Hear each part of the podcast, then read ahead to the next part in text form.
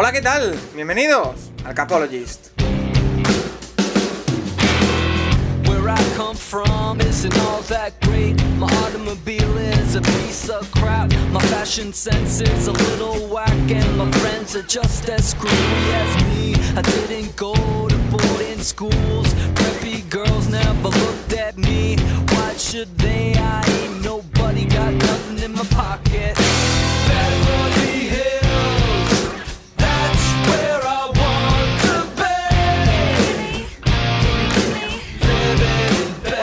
Bienvenidos una semana más al Capologist, tu podcast sobre NFL más interactivo, en una semana en la que el tema principal que vamos a traer es el análisis un poco monográfico de lo que ha sido la offseason de los New England Patriots, porque la verdad es que no sabemos ubicarles demasiado bien al equipo de Bill Belichick, Mac Jones y compañía. En un verano algo extraño para ellos en el que han hecho movimientos no demasiado llamativos, pero que eh, no sabemos si les van a colocar muy arriba la división, muy abajo, si tienen un plan, si no. Eso es lo que vamos a intentar analizar en el eh, programa de esta semana, pero decía, empezaba por ahí, porque pese a que tenemos este tema central que trataremos, eh, han ocurrido muchas cosas. estamos en la primera semana de junio, ya en la segunda. Em, y están ocurriendo muchas cosas en la NFL, fuera de los campos la gran mayoría, pero claro, eh, al competir el ámbito de la NFL, pues por supuesto le damos cabida dentro del Capologist porque está viendo renovaciones, está viendo compra-ventas de, equipos, está viendo eh, temas también eh, judiciales, así que traeremos todo en el podcast de hoy a lo largo de este programa. También, por supuesto, todas las preguntas que nos habéis hecho en arroba el Capologist, que son muchas, muy variadas y se nota que tenéis muchas ganas de hablar de NFL. En una semana en la que el programa se retrasa al jueves, en la que estamos grabando en la mañana del jueves día 9 de junio, culpa mía, levanto la mano, pero la que como siempre tenemos al reparto habitual. Rafa Cervera, arroba Rafa Cervera en Twitter, ¿qué tal? Bueno, no, actualizándonos a la moda NFL, esto de los partidos del jueves, ¿no? Quizá al final acabamos vendiendo el programa a Amazon o alguna cosa así, ¿no, Paco? Oye, que se pongan en contacto con nosotros si quieren, ¿eh? Sí, que había alguna pregunta y, y el propio John Madden, el que detestaba que se jugara en jueves, decía que los jugadores no estaban preparados. Nosotros, en realidad, como hemos tenido una especie de bye, pues yo creo que sí que estamos preparados para afrontar hoy el programa. Sí, y además nos ha venido bien porque eh, ha habido una renovación justo esta madrugada, por lo tanto eh, la podemos eh, tratar. Un equipo que eh, se ha convertido ciertamente en ambicioso. que son, bueno, ya lo eran, pero quiero decir que, van más allá, un pasito más allá, que son los Ángeles Rams. Ahora lo, hablaremos. Nacho Cervera, arroba Nacho Cervera 6 en Twitter, ¿qué tal? Bien, bien. Aquí, bueno, yo de exámenes, pero bueno, bastante bien. Y bueno, no sé si hablar de ambicioso un equipo que ha ganado el anillo y lo que está haciendo es retener al mejor jugador ofensivo y defensivo del equipo por más años, realmente. Pero bueno, eh, curioso la compra de los Broncos eh, por un equipo, por una marca de supermercados. Pues vamos a llamarles a partir de ahora el Villarreal. Y, y, bueno, pues interesante y a, ver qué pasa con, con todos los casos. Eh, sí, porque has hecho un repaso prácticamente a los temas de actualidad, esas renovaciones de los Rams, eh, la venta de los Denver Broncos, también el caso de Walmart tiene mucho más producto que Mercadona. ¿eh? Ahora, hablaremos de eso. Mercadona es una pyme al lado de, Walmart. Bueno, no, no, Mercadona está muy bien, pero se centra mucho en producto alimenticio. Walmart abarca más, muchas más cosas, ¿no? Ahora lo hablaremos. No sé si domina mucho de supermercados y este tipo de, de temáticas Santiago Tomás y arroba el box de Tomás y en Twitter. ¿Qué tal? Muy buenas. Pues la verdad es que tengo que reconocer que no es mi campo más experto, el de supermercados, pero se puede hablar y sobre todo que la compra de Broncos implica muchas cosas a futuro próximo, debería implicarlo por lo menos a nivel económico para la liga. Oye, y aprovecho este hablando de supermercados, ¿sí? o sea, si alguien quiere conocer a Paco Virués, que no lo, que lo haya visto en la tele, aparecer por gol, haciendo comentarios, lo escuchó en la radio, si se pasa un sábado por la mañana al Mercadona de Barcelona de la calle Viladomat, es muy posible que lo encuentre ahí haciendo la compra. ¿eh? Intento, intento pasar desapercibido, pero ya veo que no. pero bueno, sí, sí, es posible. Es mi, es mi, día de la compra el sábado, es verdad. Em, oye, que quería aprovechar, Tomasi, eh, este momento porque la semana pasada grabamos, eh, te pregunté por las narraciones de la European League of Football, me dijiste que no sabías nada, a las tres horas sacaste un tuit de que finalmente sí las ibas a hacer, primero te felicito y segundo, primer partido, primera victoria, todo bien. Sí, la verdad es que sí, la verdad es que fue un partido sorprendente. Los Surts es cierto que el año pasado fueron el peor equipo y este año pintarán lo mismo, pero buen inicio de temporada para Dragons. Tienen una piedra de toque bastante grande este, este domingo, perdón. Así que de momento empieza con ilusión la temporada para ellos, que era importante, sobre todo con el cambio de entrenador y con todo lo que ha pasado de eh, retiradas, fichajes en los últimos dos, tres semanas. ¿Y tú todo bien, no? La narración, ¿te viste cómodo? Bueno, hubo un pequeño problema y es que básicamente el diluvio que cayó en Stuttgart provocó que cayera la imagen durante todo el cuarto. Bueno, todo el cuarto cuarto no, pero hubo un pequeño detalle. Negro. Pequeño detalle. Así que fue, fue complicado. Sé que a los amigos de TV3 les fastidió aún más, porque al final ellos están en televisión y dos minutos de pantalla en negro es aún más doloroso que en un Game Pass. Pero por lo demás, bien, un partido bastante tranquilo. Yo me sentí cómodo, aunque bueno, un poco quemado después de la Spanish, y no lo digo de forma mm. Eh, metafórica, sino que lo digo literalmente. Así que esa es la parte negativa del fin de y este fin de me toca otra vez lo mismo. Oye, pues ¿sabes dónde puedes comprar, Tomás, y eh, remedios para la, piel quemada? O sea, aloe vera, entonces en Walmart, porque eh, en, Mercadona también, ¿eh? En el Mercadona. El, más, el Walmart más cercano, ¿cuánto está? ¿4.000 kilómetros? Bueno. Eh, pues hay alguno en Europa que hayan abierto. Uno, pero oye, a lo mejor nos pilla más cerca. Ahora, ahora lo, miramos, porque eh, hablamos de esto, hablamos de Walmart, que es una cadena de supermercados o hipermercados, o como quieran llamarlo, de Estados Unidos, porque en esta semana han comprado, su dueño ha comprado los Denver Broncos. Eh, Nacho, la cifra es astronómica, 4,65 billones con B, eh, americanos, por lo tanto, 4.650 millones. Eh, pues, ¿Te acuerdas el lío que tuvimos con los billones, los millones? Pero bueno. La cifra es 4.650 millones de dólares, que es prácticamente el doble de por lo que se vendieron los Panzers hace tres años. Eh, por tanto, eso habla de, del crecimiento del valor de las franquicias NFL, por supuesto, pero también habla de que los Denver Broncos son una franquicia en un gran mercado, son una franquicia con una marca asentada, son una franquicia que este año ha crecido su valor exponencialmente por los movimientos que han hecho deportivamente, pero igualmente sigue siendo una cifra brutal. Sí, sobre todo, bueno, yo más que la comparación con el tema de los Panthers, porque sí que entiendo que el mercado de Denver es más grande y han pasado cuatro años, eh, yo creo que la comparación que de verdad lo pone en perspectiva es con el Chelsea. O sea, el Chelsea este año, siendo el campeón de Europa, o sea, ya, ya había ganado el Madrid, pero todavía era el campeón de Europa, se ha vendido por 3.000 millones. Y ahora estamos hablando aquí de 4.600. O sea, la diferencia es enorme, teniendo en cuenta que, bueno, uno es, uno, es uno de los que cinco o seis clubes más grandes del mundo del fútbol, estando en Londres, y el otro, pues obviamente es un equipo NFL, pero no es el equipo ni de Los Ángeles, ni de Nueva York, ni de Miami. O sea, es, Denver, que es una gran ciudad, pero no es una de las tres, cuatro más grandes de Estados Unidos. Así que eh, increíble y, bueno, eh, obviamente pues la familia Walmart y, Rob Walton pues pasa a ser el propietario más rico de largo.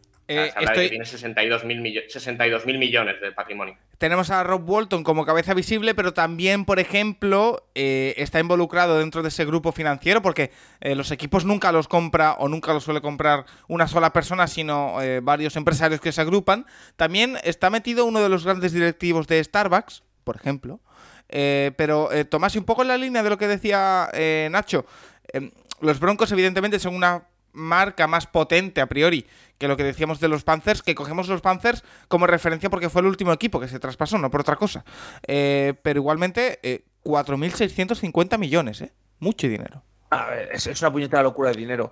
Es cierto además que Denver ha tenido un proceso más lento de compra, es decir, al final Panthers, el precio viene también un poco definido por el motivo de la compra. Eh, se quieren cargar a Richardson, tiene que salir todo rápido porque han salido los comentarios racistas y se adelanta un poco el proceso. Este ha sido un proceso mucho más sostenido, mucho más largo en tiempo, que ha llevado concurso, que ha llevado varias ofertas, es decir, ha sido más tranquilo y eso a nivel precio se, nota, porque al final es la mejor oferta, la que más ofrece. Hay que recordar que, por ejemplo, en la oferta del Chelsea, cambiando de deporte, se obligó a hacer una inversión posterior. Aquí no hay esa obligación, pero se supone que se va a hacer igual. Entonces ahí me resulta muy curioso el salto de precio sobre todo que es Denver, es lo que ha comentado Nacho. Denver es una ciudad importante, sí, pero no es LA, pero no es eh, Dallas, pero no es Nueva York. Si los Giants o los Jets, que sería más probable, salen en algún momento a la venta, me resultaría curioso ver cuánto valen, porque estamos llevando a hablar de que los Knicks quizás sea la franquicia más económica o la que más valdría una posible venta, pero que la NFL se está acercando a esas cifras que se hablaba de si los Knicks se vendían, que eran, bueno, eh, dantescas a todos los niveles, pero que hay gente dispuesta a pagarlo. Rafa, tú que eres el que más cerca está de, Estados Unidos o que más veces ha estado allí, em, no sé si nos puedes definir un poco, porque estamos diciendo que va a ser el dueño eh, más rico de toda la NFL, sorprende que sea el dueño sin decirlo de forma despectiva, por supuesto, de una cadena de hipermercados. Bueno, eh, ya, pero es que es bueno, claro, por eso que, no, explícanos la dimensión de, Walmart y de, bueno, qué es lo que le puede traer a los Broncos. No, muchísimo. Eso no son supermercados o hipermercados o como les quieras llamar, que están abiertos 24 horas, 24 horas al día, que bueno, es, es una filosofía ¿no? de, trabajo que, se ha impuesto y que ahora se mete en el mundo del deporte. Hay que recordar que en la NFL más de dos tercios de los propietarios tienen que, que, aprobar las ventas, o sea que no se puede comprar una franquicia mm, porque sí, o que no puede haber, que no la puede comprar cualquiera. Se supone, Rafa, perdóname que te interrumpa, las informaciones dicen que el, proceso de compra se cerrará entre 60 y 90 días a partir de que se anunció, que fue hace un par, eh, y que no va a haber problemas por parte de los propietarios. No, no, no, yo creo que están encantados, es un perfil que les encanta, como decía, y yo creo que es muy buena noticia para los Broncos, porque tras la muerte de Pat Bowlen, ahora sí que tendrán a alguien que ponga interés en liderar la franquicia. Tenemos diferentes modelos de propietarios en cuanto a su la manera que se involucran con el equipo, sobre todo estos, los nuevos ricos que compran equipos, los ricos que se han hecho a sí mismos que compran equipos. No me estoy refiriendo a los propietarios de toda la vida, como los Rooney, por ejemplo, en Pittsburgh. Pero mm, e, este, este tipo de propietarios yo creo que se necesita que se involucre de alguna manera, porque si no, el barco, por así decirlo, pues zozobra o no navega con un, con un rumbo. Hay algunos que se involucran demasiado, Em, hay algunos que la manera de involucrarse es, es delegar, como hacía Paul Allen en Seattle, pero eso no quiere decir que no cogiera las riendas del equipo, lo que luego delegaba. Y yo creo que esto es una gran noticia para los Broncos y quizás se entiende ahora un poco mejor, aunque ya era especulado, la, la, gran maniobra por Russell Wilson. O sea, obviamente si vas a comprar una franquicia, pues no está de más tener un como, esa, como esa pregunta te la quería hacer, Rafa. ¿Cuánto influye lo que he dicho, los movimientos en el campo? Eh, o sea, podría haberse vendido si, El valor de la franquicia mm. teniendo a Russell Wilson de que es, es mayor, sin lugar a dudas, porque ya no solo por el tema deportivo, sino que tienes una figura icónica que lidera el, proyecto y al cual referirse. O sea, la gente ahora piensa Broncos, piensa en Russell Wilson. Yo creo que mm, entendemos ahora mejor eh, todavía esa maniobra para intentar traer a, a Russell Wilson. Cuánto haya la nueva dirección, si se metió, si dijo, si bueno, no, lo sé, pero yo creo que sin lugar a dudas tiene un, énfasis especial y me parece que los aficionados de los Broncos también tienen que estar de enhorabuena, ya no solo porque vaya a haber una dirección, sino porque es la primera temporada y yo creo que querrán aterrizar bien. Entonces, bueno, yo creo que en esa se sigue poniendo aún más interesante la división oeste de la conferencia americana. Nacho. Y no sé exactamente porque, o sea, he estado mirando lugares de nacimiento y tal, pero los la familia Walton y, o sea, la gente de los Walmart eh, tienen bastante fijación con la ciudad de Denver. O sea, es decir, eh, eh, Rob, Walton acaba de comprar el equipo, pero su prima, que es Ann Walton, es la mujer de Stan Kroenke, y Stan Kroenke, aparte de tener los Rams, tiene prácticamente todos los equipos de, Denver. Ah, o sea que están emparentadas las familias de los dueños de los Rams y ahora de los Broncos. Sí, o sea, la mujer de Stan Kroenke es la prima de, la, de que acaba de comprar. O sea, son las, la, mujer de Stan Kroenke y este hombre son los dos hijos de los dos fundadores de, Walmart, uno de cada uno. Y, y Stan Kroenke, aparte de tener los Rams, tiene pues los Nuggets, los Colorado Avalanche que están en la Stanley Cup, eh, también tiene el Arsenal, pobre gente del Arsenal, pero, pero, pero bueno, o sea, no sé, tienen prácticamente todos los equipos de Denver, les faltaba los Broncos y también creo que el de béisbol, pero, pero bueno, ahora ya también los Broncos en la familia, digamos, y, obviamente, pues a ver, qué pasa, pero, pero, curioso. Yo lo que te puedo decir. es, muy, es muy impactante, pero me parece que la ciudad de Denver, el estado de Colorado en general, es muy amigable con, con, las franquicias deportivas. O sea, tú no quieres tener una franquicia en Nueva York, no quieres entrar a un equipo en Nueva York, porque al día siguiente de que lo hagas mal, vas a salir, te van a crucificar en los medios de comunicación, eh, eh, hay mucha presión, que le pregunten a Matt Nagy en Chicago, por ejemplo. Yo creo que en Denver todo es más tranquilo. Em, Pat Bowlen nació en Wisconsin, acabó afincándose en Colorado y fue teniendo equipos hasta que compró los Broncos. Eh, lo que explica ahora Nacho. Peyton Manning, tras su gran carrera en los Colts, él, él es recordado, él mismo se recuerda como un bronco, vive en Colorado, vive cerca de Denver, bueno, etcétera. O sea que yo creo que es un lugar muy amigable y un lugar para ir construyendo poco a poco una franquicia y eso eh, siempre es agradable, ¿no? no estar corriendo contra las prisas. Entonces me parece que la compra es perfecta, sin lugar a dudas, para el señor dueño de Walmart. Pues eh, ahí queda. Eh, sí. Stan Kroenke es propietario de cuatro equipos en Denver, que son los Nuggets, los Avalanche, los Rapids que juegan a fútbol y los Mamut que juegan a lacrosse. Los Mamuts. Mamut, eh. Mamut, eh. Buen nombre. Increíble. Eh, vale, nos preguntaba Asturias Colts que qué nos podéis contar de los nuevos dueños de los Broncos. Hemos dejado algunos datos. Yo aporto el último, que eh, según eh, la revista Forbes, es la fortuna número 16 del mundo en 2017. O sea, van a estar bien salvaguardados los eh, Denver eh, Broncos. Eh, más cositas. Eh, hay que volver a hablar del tema de Sean Watson, eh, en esta ocasión, Tomás, sí, porque ha habido un artículo, ha salido un artículo eh, en esta semana, creo que salió el miércoles por la mañana, eh, del New York Times, detallando las prácticas o detallando más cosas sobre lo que está pasando con Deshaun Watson. Quizá la investigación que tenían que haber llevado a cabo, por ejemplo, los Cleveland Browns antes de, del traspasar por él. Pero bueno, eso es otro tema.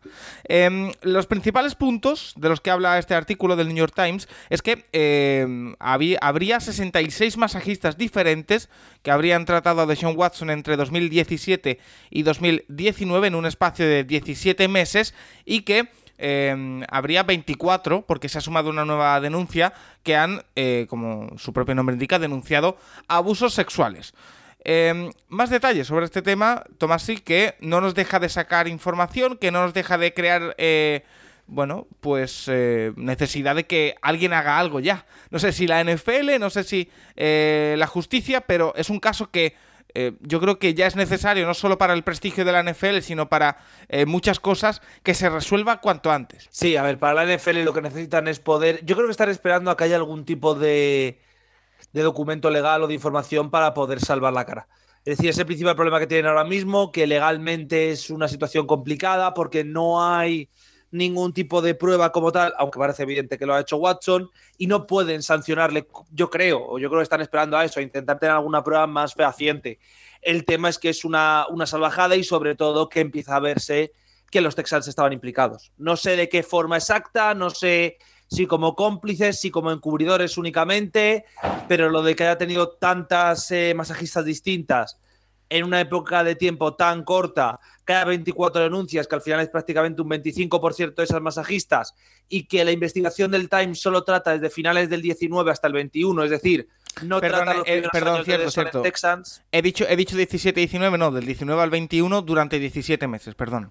Por eso. Entonces, a mí que solo saquen de dos años y ya salgan 77 masajistas, sin contar lo que ha podido pasar previamente, que recordemos que Watson llega antes a la liga, es una situación muy grave y sobre todo muy preocupante para poder solucionar por la liga, porque yo creo que es difícil el encaje legal, para Watson y para los Texans, que el año pasado yo creo que se pusieron a buenas con la liga con esa, entre comillas, sanción encubierta, pero que cuanto más sale, más evidente es que sabían lo que ocurría y que no, no es que no solo no hicieran nada por evitarlo, es que lo, lo encubrieron de forma fehaciente. Claro, es que ese es el otro detalle que da a entender el, el artículo, y es que los Texans participaron en el encubrimiento de todo esto. De, de, todas maneras, Paco, lo que creo que sí, bueno, y Nacho me lo podrá confirmar, pero claro, cuando los Browns, ahora voy a defender a los Browns, yo, parece mentira esto, no, pero que cuando los Browns hacen la negociación con Deshaun Watson, él es un jugador como cualquier otro de la NFL, ¿no? Porque no, no, está apartado, no, no, no, para o sea, nada. Claro. No, no, no, no, no, es un jugador como cualquier otro. Es importante destacarlo. Sí, es, es un jugador, es un jugador que tiene una causa abierta no, por, no, no, por pero, pero sexual a 22 a mujeres. A efectos de NFL, a efectos de NFL, sí. no nos vamos a meter en otros temas. A efectos de NFL es un jugador como cualquier otro, que, que están esperando a ver qué ocurre. Y, y la situación es curioso, pero sigue siendo la misma. O sea, hasta que no haya un pronunciamiento, hasta que no él sigue siendo un jugador de NFL como cualquier otro. No estoy de acuerdo, pero al, final, Rafa, eh, eh, porque también lo vendieron. NFL, ¿por qué no se meten en NFL? pues porque de momento no puede. Pero que también, también cuando los Cleveland Browns firman a Deshaun Watson, se dice en un comunicado oficial, oye, eh, más o menos se dice esto, ¿eh? Hemos investigado las causas del jugador, confiamos plenamente en él y confiamos en que va a poder ser un jugador de la NFL. Obviamente. Ese es el grave error de los Browns. Ese es el grave error de los Browns. Obviamente no, se ha la investigación, la investigación fue algo así: Google, Watson, casos. Pero que, que, lo que es importante, creo que es importante dejar claro que no, no es tan. Es una persona que todavía no ha sido decretada culpable y por lo cual es un jugador como cualquier otro, ¿no? Entonces, em, ahora el error de los Browns, obviamente, y podemos escuchar las cintas del Capologist de ese día, es garantizar un dinero a la persona menos garantizable de la NFL. Porque eh, tenemos varias preguntas. Y, que la NFL, creo, Paco, además, que tenía que haber intervenido en, no aceptar ese tipo de contrato. Ya no porque fuera Watson, sino simplemente un contrato con, con esa es negligente. garantizado es claramente negligente. el espíritu de los propios contratos de la NFL. Es evidentemente negligente. Pero a lo que iba, tenemos varias preguntas al respecto, eh, Nacho, eh, porque se está especulando, no es oficial, que en el contrato de Watson con Cleveland Browns habría una cláusula en la que si salían nuevos casos a partir de la firma del contrato, como es eh, el hecho que ha ocurrido en esta semana, que ha aparecido un vigésimo cuarto caso, eh, los Browns no tendrían que pagar el dinero garantizado a Deshaun Watson. Esto abre la puerta a que solo le tengan que pagar el signing bonus, a que, eh, bueno, si deciden que no quieren seguir con el tema de Deshaun Watson, solo tienen que pagar los 45 millones de, signing bonus, que ya es dinero. Pero bueno, eh, comparando 230 con 45 es diferente. Pero em, tenemos preguntas de Tacticool, de Josep Parera, de Iván Girona, eh, las vamos a ir desgranando. Eh, nos pregunta Taticul si es uno de los peores acuerdos de la historia de la NFL, según estamos viendo, porque todo hace indicar, Nacho, a que esto no va a parar aquí. O sea, mientras más se peor va. Es que yo no sé exactamente, claro, yo de temas legales no tengo ni idea, entonces no sé exactamente cómo va a... o sea, es decir, el, juicio penal como tal se ha realizado. No sé exactamente si al haber más ahora, es juicio civil, no penal. tal, ¿eh? Ahora es juicio civil, no penal. Claro, Claro, entonces no sé exactamente eh, todo apunta Nacho, de momento, de momento las demandas son todo por lo civil. Es decir, las implicaciones penales de momento no existirían. Claro, ese es el tema. Entonces, eh, no sé exactamente hasta qué punto, si Watson llega a un acuerdo con, las, con la cantidad que sean, si son 24 o si son 37, eh, no sé exactamente eh, cómo luego va a repercutir en el contrato. Porque, bueno, eh, es que yo creo, creo, no, no, sabemos cuál es la cláusula exacta. Lo que hemos leído es un artículo en Estados Unidos saliendo y diciendo, una fuente fiable, diciendo que con esta, esta nueva aparición de un caso se activa la posibilidad de que los Browns no le garanticen el dinero del contrato a, a Deshaun Watson. Por lo tanto, pero es que nos podemos encontrar, Tomás. Tampoco, sé, tampoco sé qué pasa. así. si Watson ahora es sancionado un año, no tengo muy claro que entonces. O sea, ahí hay un juicio. Bueno, o sea, habría. En el caso de que Watson, bueno, de que Cleveland corte a Watson en un futuro, pues va a haber otro, va a haber otro tipo de caso también. O sea, es muy fácil que, Watson, Watson, les demande y a saber lo que pasa en un juicio. Entonces, eh, eh, a mí me parece una situación muy complicada. Para mí, lo relevante del artículo, o sea,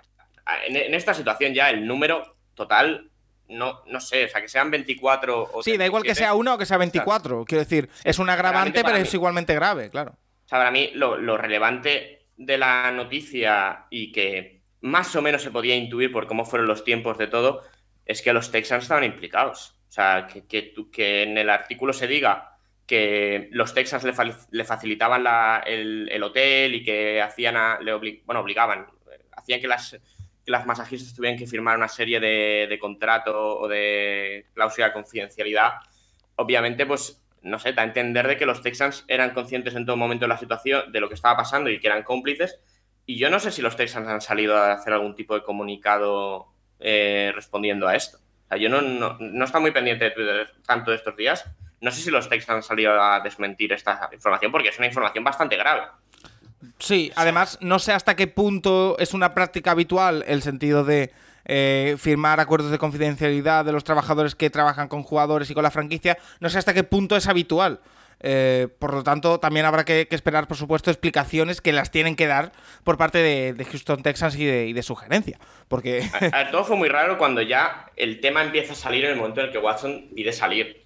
Que obviamente ahí ya te, no sé, parece algo raro y bueno, pues obviamente pues parece que en los Texans mientras el jugador sea nuestro, pues aquí no pasa nada y en el momento en el que se quiere ir, pues sacar las cosas debajo de la alfombra, pero no sé, yo no, sé cómo va a evolucionar esto. O sea, la NFL está haciendo obviamente su investigación. O sea, había gente diciendo, por, por dar positivo por drogas eh, te sanciona al momento. Bueno, es que es mucho más fácil demostrar eso. O sea, es una analítica. Obviamente, en un caso así, pues necesita una investigación mucho más larga y a ver en qué acaba. También, obviamente, la sanción será más grande en el caso de que se confirme que Watson ha hecho esto y, de esa manera desde luego los Texans van a estar involucrados. De momento no han dicho nada los Texans, Paco. Ah, Oficialmente no han pues dicho nada.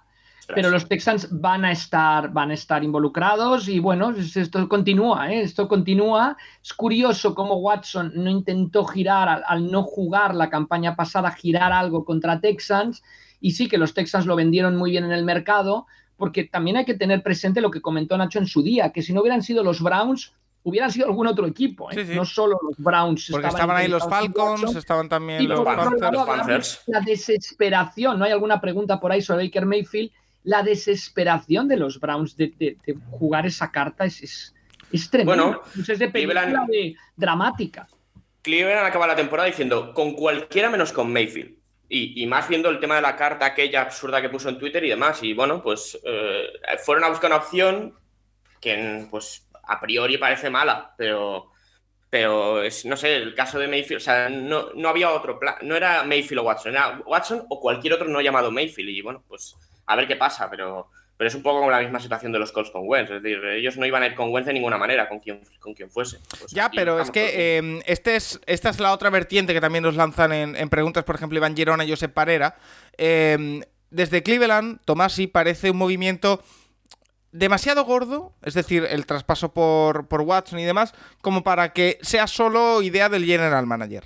Porque eh, el Cleveland ya en Ohio se está empezando a apuntar al, al dueño, a Haslam, como también incitador de todo este movimiento. Porque eh, si todo parece que sigue el cauce que parece llevar, eh, los Browns se van a quedar sin su quarterback del año pasado, Baker Mayfield, que evidentemente va a salir de alguna u otra forma, sin sus próximas primeras rondas del draft y sin Deshaun Watson, porque a saber cuánto tiempo es suspendido. Eh, por lo tanto, es un auténtico desastre. Nos preguntó Iván Girona si sería el fin de los Browns como un equipo contender. Ya te respondo yo, sí. Y Josep Parera dice que si em, hay alguna manera de que la liga parte de los Haslam, de los Browns, que yo creo que no. Pero bueno, eh, es un desastre absoluto. Sí, pero es un desastre que se sabe. Es decir, Haslam no es un propietario suave, por así decirlo. Haslam siempre ha tenido estas mierdas, siempre ha hecho estas cosas. Recordemos que él personalmente se implicó en todo el tema Mansiel, él personalmente se implicó en todo el tema Widen, ahora él personalmente se ha implicado en todo el tema Watson. Es obvio que no es una decisión de Berry solo que Berry va a costarle el puesto seguramente si este año y que está bien que le, y que está bien que le y que está bien que le cueste el puesto, ¿eh? De hecho, yo abogo por Pero Paco, no, no, no. Paco no era un top 5. ¿Quién? ¿Berry? Sí. Berry. Sí, pero aquí no, aquí no ha hecho su trabajo. Aquí no ha hecho su trabajo. O sea, pero, el tema es, ¿tú ¿ha, hecho su, ¿no ha hecho su trabajo él? ¿Ha hecho su trabajo? ¿O no lo han hecho arriba? No, no, no. O sea, eh, me da igual. Quiero decir, yo, si se demuestra que Deshaun Watson es culpable y es sancionado, toda la plana general de los Browns y toda persona que haya estado implicada en el fichaje, investigación y todo el tema tiene que ir fuera. Hombre, te has cargado el futuro de la franquicia. por el propietario. Bueno, el propietario porque no puede, pero... Eh, Paco, seamos sinceros, si todo va normal este año, es mucho decir, ¿vale? Que todo vaya normal. Pero si todo va normal este año, te vas a quedar sin entrenador, general manager, QB1, QB2 y seguramente alguien más que salga, porque evidentemente no se va a quedar un equipo en reconstrucción es que ese es el drama de lo de Watson, que no es un tema de. No, es que perdemos a Watson y perdemos a Mayfield. No, es que lo más probable es que Berry se vaya a la puñetera calle porque alguien va a hacer de cabeza de turco y Haslam no va a ser. Porque Haslam se la pela. Porque Haslam es el que pone el dinero, básicamente. Básicamente. y detrás Stefanski. Porque claro, Stefanski va a ser, ya, yo entro en playoff, pero es que este año a lo mejor me como un 6-10. Y claro, los Browns es que tienen equipo para más tenían equipo para más, pero el problema es que cuando tú metes estas cosas en un vestuario, estos problemas, esto, estas desavenencias, pues vienen cosas graves. Y lo que ha venido aquí era algo que se sabía que podía pasar, que todo el mundo asumía, que no se ha hecho nada para solucionarlo y el fichaje de Watson lo ha acrecentado. Ahora les toca afrontar las, las consecuencias. Y es, una pena, pero es lo que toca. Yo cada vez que lo pienso me, pongo negro, porque, o sea... Como dicen, Pago, que qué poco dura en la casa del pobre. La alegría en la casa del pobre, ¿no? Pues. una, presencia en playoffs y, lo han, conseguido echarlo todo a perder en, muy poco tiempo. Bueno, habrá que ver cómo, cómo evoluciona todo, todo este tema. bueno, a ver, a ver qué tal. Quizá todavía Mayfield acaba siendo titular el primer día, pero bueno. Ojalá, ojalá, pero no va a pasar. Bueno, a mí. Ya le han saltado los SOTA, ¿eh? Ya han dicho que. No, no, es normal, o sea no quieren, no quieren verse. O sea, le han dicho, para estar enfadado aquí no estés, igual que con Garoppolo en los 49. Le han dicho, para, para que estés aquí y no puedas lanzar ni nada, quédate donde estés. No, no, no, te queremos ver aquí. O sea. Brissett es el gran ganador, ¿no? Brissett, sí. le ha tocado la lotería. de verdad. Ha pasado de ser un cuerda suplente suplente a, y habiéndolo hecho mal, porque los partidos que jugado Brissett el último año sustituyendo a Tío. Bueno, de hecho, de hecho Brissett, ahora, si, si acaban sancionando a Sean Watson toda la temporada, o, se encuentra en una situación calcada a la que vivió con los Colts hace tres años. Donde era un equipo bastante contundente, bastante bueno, y él como quarterback. Bueno, que, bueno, a ver. Bueno, tengo mis dudas. Pero bueno, y, Nick Chubb en la fantasy para arriba. ¿eh? si nos bueno, siempre y cuando puedas pasar, Nacho, por si te meten nueve en la caja. Bueno. Bueno, ya. ya... en línea ya hay running, back. Tendremos tiempo para analizarlo. Em, eso por el tema de Sean Watson. También hemos analizado ya la venta de los Broncos. Pero, como decíamos al inicio, hay otro gran tema central de la semana, Nacho. Y es la doble renovación. Porque a inicios de eh, semana era Aaron Donald, que se convertía en el jugador no quarterback eh, mejor pagado de la NFL. Y ahora ha sido en la misma madrugada del miércoles al jueves, cuando estamos grabando hace unas horas, Cooper Cup, que tenía ya dos años de contrato, le han reestructurado y ampliado el contrato y ahora se queda más o menos en cinco años 110 millones, más o menos. Sí, sí, gran dinero además. Y, bueno, a ver, el tema son casos diferentes. En el caso de Donald, no le han añadido años de contrato, pero ah, digamos que han actualizado el contrato a lo que es una media en total, una media actual. Em, Donald cuando firma aquel contrato, pues era el jugador mejor pago de, defensivo de la liga y obviamente pues entonces han renovado otra serie de jugadores por bastante más dinero. Y lo que han hecho es eso, añadirle 40 millones a estos Firmó, firmó el año pasado, ¿no? Aaron Donald, ¿puede ser? ¿O hace más? Donald firmó 2018. Ah, pensaba que había sido hace. Sí, no, no, Donald, Donald firmó hace bastante ya. Eh, el año aquel con Khalil Mack, que firmaron prácticamente a la vez. Pero, pero bueno, le quedaban tres años de contrato y ahora, eh, obviamente, le han dado 40 millones más eh, garantizándole prácticamente todo el contrato. Y, bueno, pues esto, a ver, viendo que Donald ha estado hablando de retirada o no en esta última season y demás, hombre, siempre te queda la sensación de que como coja el año que viene y de verdad se retire, el marrón para los Rams es enorme. Pero bueno, obviamente es el mejor jugador defensivo del siglo XXI, es el, bueno, se ha hablado mucho del tema de ocho Pro Bowls consecutivos en los ocho primeros años y demás. Para ser Pro Bowl en ocho años consecutivos, una parte importante es no lesionarse nunca. Y es que Donald no se ha perdido un partido por lesión. Y, bueno, eh, vamos a ver. Todo hace indicar que va a estar mínimo dos años más en los Rams. Y en 2024, a ver, porque el dinero muerto si sale ese año de los Rams traspasado a otro lado, pues es bastante. Así que no sé en ese momento qué pasará, si se retirará, si, si pedirá salir a otro lado. Se ha hablado mucho de que bueno, él es de Pittsburgh y que le gustaría volver por Pensilvania o cerca y a ver qué pasa.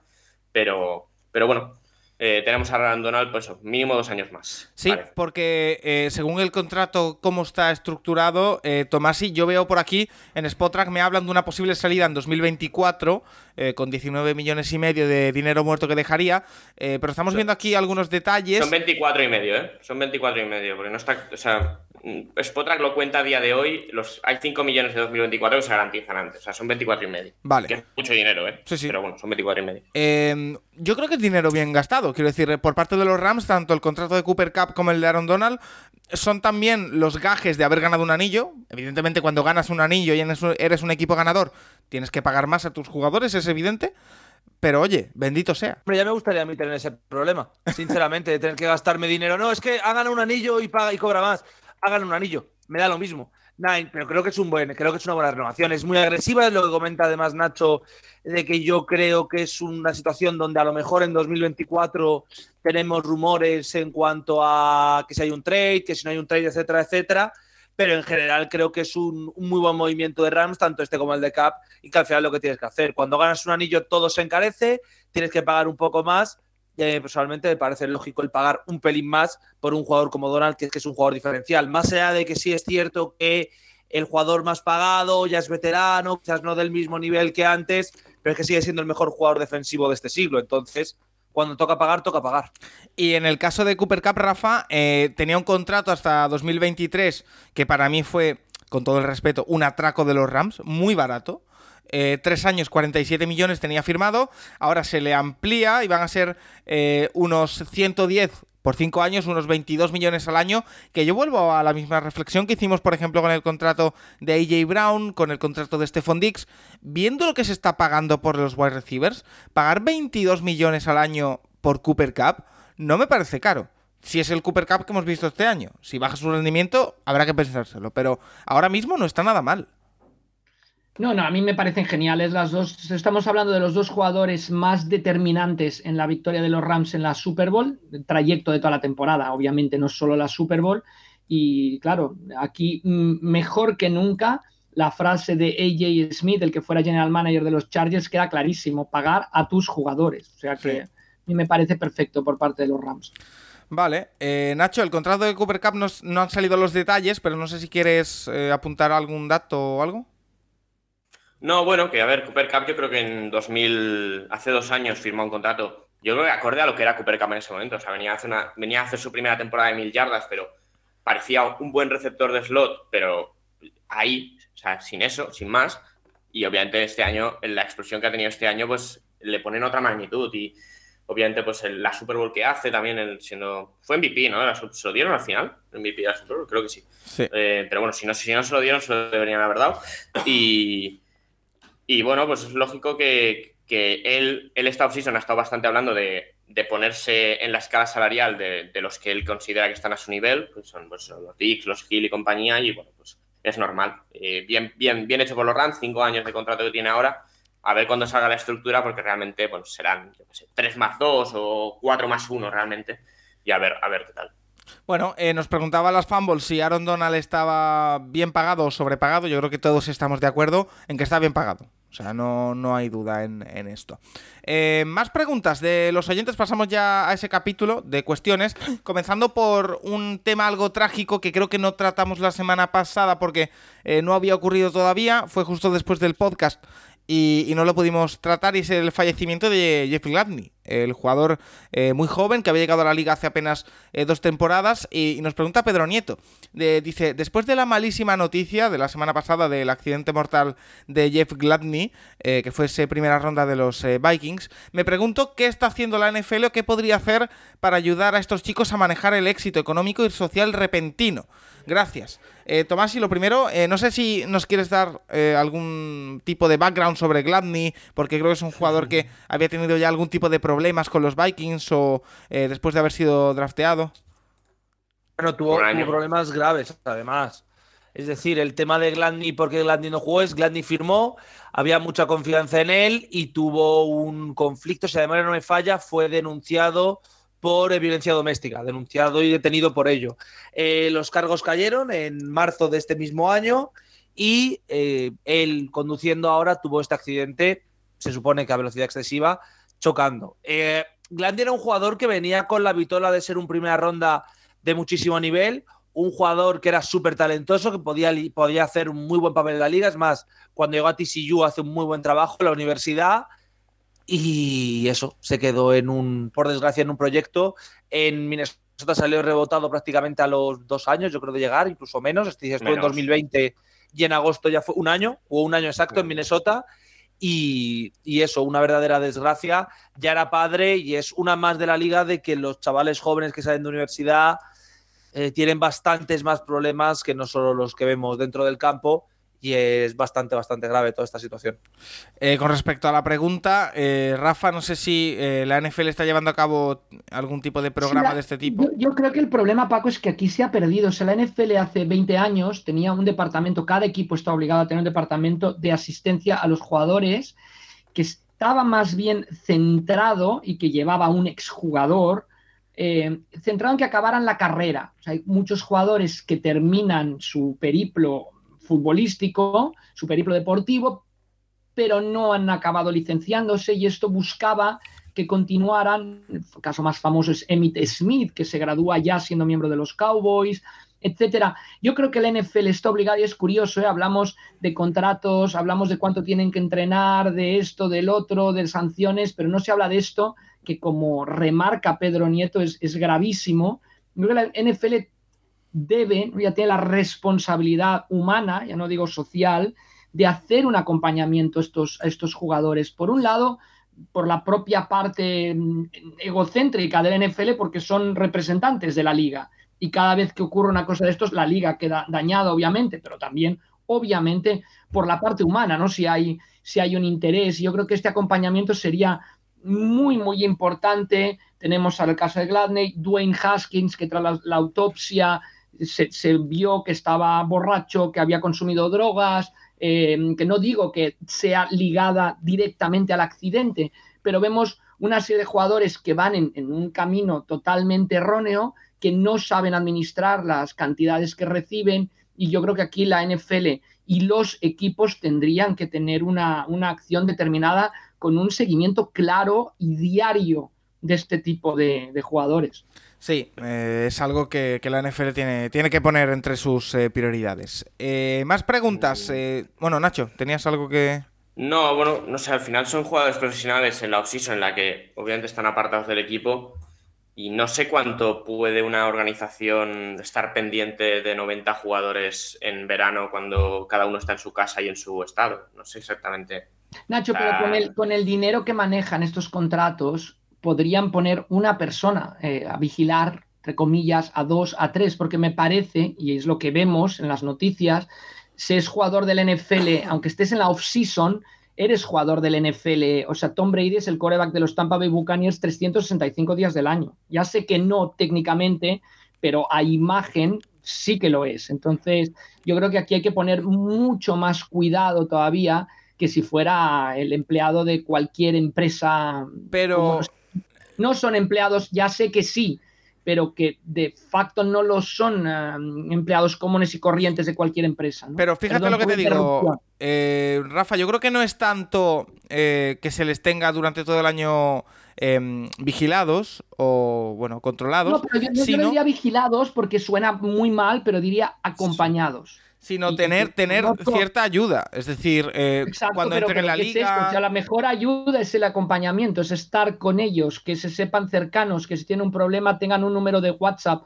al cual enviar un mensaje. O sea, y te lo digo, mucha gente que, que tiene problemas de adicciones y todo esto, lo que más agradece es el acompañamiento. Y no sé si aquí podemos hablar de adicciones o no, pero adicciones al dinero, desde luego, ¿no? Entonces, no estaría de más Volvemos al caso de los Houston Texans, o sea, a la estrella le facilitan las masajistas, en vez de decirle, oye, no, no, masajistas no, ¿no? Me parece que sí que es una actitud un poco mm, que al final el culpable es el jugador y quizá el entorno podría hacer mucho más por él, ¿no? En, este caso.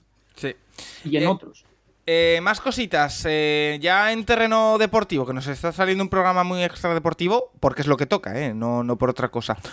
Álvaro Soriano nos dice: ¿qué perfil, qué jugador, perdón, de perfil medio o que el año pasado experimentó un bajón creéis que puede experimentar un salto del nivel y colarse en la élite de la liga? Gracias.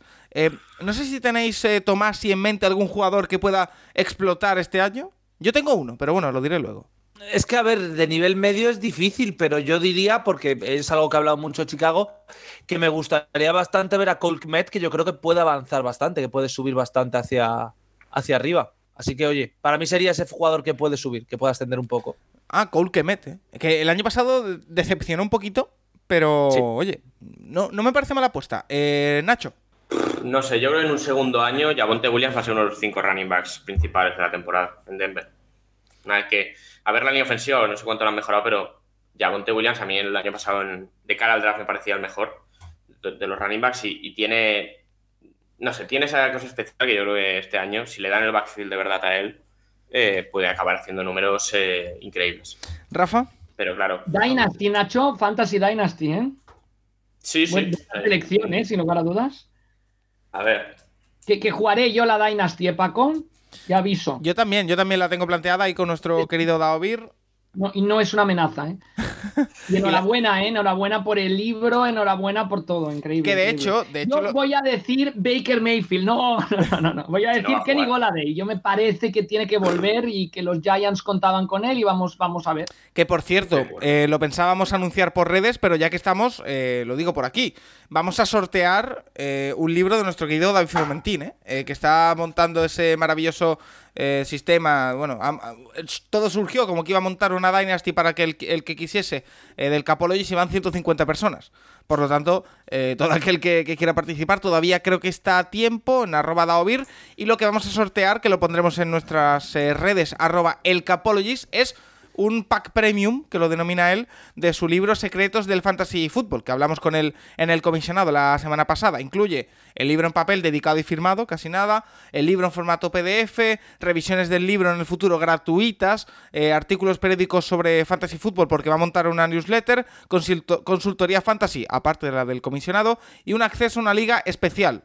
O sea, todo eso te lo vas a llevar eh, por participar, o sea, participando en el sorteo y si te toca, evidentemente, no, no tenemos tampoco eh, recursos ilimitados. Así que eh, está todo el mundo muy atentos a nuestras redes, a arroba el donde en estos días pondremos cómo se participa y, la forma de, hacerlo. Dicho esto, yo, el jugador que para mí puede pegar un rebote hacia arriba, es una apuesta arriesgada, es una apuesta que os va a hacer gracia, ¿por qué no decirlo? Eh, después de, de- decepcionar un poco el año pasado, es Mike Gesicki. Me la tiro ahí. Puede ser Pero el jugador que. decepcionó, pero decepcionó. Sí, para pero, mí sí. pero no lo vamos a draftear, Paco, ¿eh? Pero- O sea, no empieces. No, no, yo como tendré mi propio equipo de la Dynasty del tenemos ya Capologist. diseñadas bastantes, y a ver qué dice Tomás, y tight ends bastante más seguros, por así decirlo, Hombre. que Siki, ¿eh?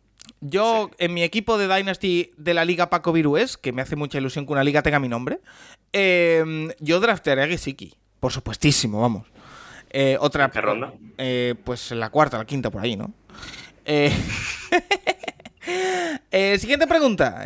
Chesgal nos dice: Hoy os propongo un juego de roles. Así que os voy a ir planteando el rol que sois, Nacho, Santi, Rafa y la incógnita que nos propone Chesgal. A ver qué, qué os parece. Empiezo, con, empiezo contigo, Tomasi. Si tú fueses Jordan Love, ¿con qué espíritu iniciarías la temporada 22-23? Con mismo de siempre. Tienes que entrenar, tienes que trabajar. Es evidente que quien está delante tuya va a mantener el puesto, pero es un jugador que ya se ha perdido un par de años por lesión. Así que trabajar, esforzarse, prepararte por si se lesiona y estar pendiente del teléfono porque sabes que puede salir en cualquier momento. Es decir, tu objetivo tiene que ser jugar en Packers, jugar de titular, ya sea por lesión de Rodgers o porque le consigues superar, que parece muy difícil, pero estar preparado porque puede haber una mudanza, puede ser una mudanza en bastante poco tiempo y puede ser un año difícil. Entonces esa es la mentalidad que tienes que tener. Quieres jugar en Packers, pero siempre a la expectativa de que suene el teléfono porque a lo mejor te sale más rentable irte a otro equipo y ser titular desde día uno. Oye, eh, Mentalidad, mentalidad. No, a- a- habéis visto, eh, a lo mejor sois muy pequeños, eh, Nacho y, y Santi, para haber visto la película. eh, ¿El penalti más largo del mundo, ¿la habéis visto la película? De Fernando Tejero y todo esto. Eh, Sí. Yo me imagino a Jordan Love como la primera escena de la película, en la que Fernando Tejero, el protagonista, es el portero suplente del equipo y no juega nunca, y se le ve en el banquillo con una cerveza y un cigarrillo. En plan, no voy a jugar, me da igual. Y entonces se lesiona el portero y tiene que entrar deprisa y corriendo. Me lo imagino a Jordan Love así. O sea, relax total. no voy a jugar. Me da igual todo. Bueno, en fin, eh, habrá que, que ver si se mueve o no. Eh, Mentalidad un titi. eso es. Eh, Rafa Cervera, eh, ¿cómo afrontarías este verano si fueses Baker Mayfield? Hombre, si yo soy Maker Mayfield, con la seguridad de que seré titular en algún equipo de la NFL. ¿Oh? ¿Qué va? Bueno, eso, eso es lo que. que si- o sea, si soy Rafa Cervera o si soy Baker Mayfield. No, no, Baker Mayfield. Por eso Baker Mayfield está seguro no solo de que será titular en algún equipo de la NFL, sino que seguirá haciendo anuncios. Oye, pues mira. Eh, Nacho Cervera, si fueses el capo de Seattle, eh, que ya lo eres, pero bueno, ponte en el papel, ¿te moverías, pa- ¿te moverías a por un quarterback en estas eh, semanas? No. No. No, no. O sea, si cortan a Mayfield, es que tampoco me cae bien. O sea, yo. Es que estamos dando, estamos dando muy por supuesto de que en el caso que corten a Mayfield, a todos los equipos le va a gustar Mayfield. Y yo creo que va a haber equipos que digan, a este ni en pintura. No, pero es que Seattle va a ir con Drew que Lock, sí. con Gino Smith. Quiero decir, el upgrade Bueno. es evidente. Sí, pero tampoco es muy. Tampoco. O sea, yo que creo. Con Gino o con Driolo que se pueden ganar seis partidos. Con menos, menos, pues menos. ¿Con ellos? Eh, o sea, por ellos menos. A lo mejor el resto del equipo te salva algo. sí, claro, Paco, de verdad, centráis demasiado todo en una única posición. O sea, no se ganan partidos o se pierden partidos solamente por el quarterback. Yo creo que Seattle, si juegan Gino o Drew puede acabar 6-11, 7-10, por ejemplo. Eh, Ojo que, la temporada pasada, Nacho, al precipitar el retorno de Wilson, se perdieron partidos también. ¿No? No, no, sí, sí. El, mes posterior a que vuelva Wilson es horrible, porque no tenías quarterback. Eh, pero no sé, yo es que realmente no me compensa. Y ellos, no sé, Pete Carroll todavía cree que algo hay en Drew Lock. Pues la cosa para saber si tienes algo en Drew Lock es sacarlo al campo y demostrar que no tienes nada en Drew Lock. Pero a mí personalmente eso me parece más palabrería que otra cosa. Pero bueno. No, bueno, Pete Carroll en su momento, a él le parecía el mejor, el que más le gustaba de ese draft, el de, de Daniel Jones y compañía y Murray y no sé qué y, no lo cogió porque tenía Wilson y, obviamente no lo iba a coger, pero, pero él cree que en Denver ha estado mal entrenado y que si con, mal, bien entrenado y, rodeado con las piezas que yo creo que Seattle tiene en, receptores y en running backs y demás, que puede no ser un desastre. Pues vamos a verlo. Yo qué sé, yo creo que no. O yo, a mí no, no me gusta, pero... Ojo con los Seahawks, ¿eh? que cuando menos se hablaba de ellos, cuando peor se les veía, fue cuando yo creo que tras la Super Bowl tras la, perder en la Super Bowl, realizaron su mejor campaña, ¿eh? Sí. No sé, a ver, yo creo que el nivel general del equipo no es. O sea, todo el, que no es seguidor del equipo y el que está muy apartado dice, no, dos, dos victorias, uno del draft. Yo no creo que el equipo sea tan mal. Y luego, pues defensivamente se han hecho cambios.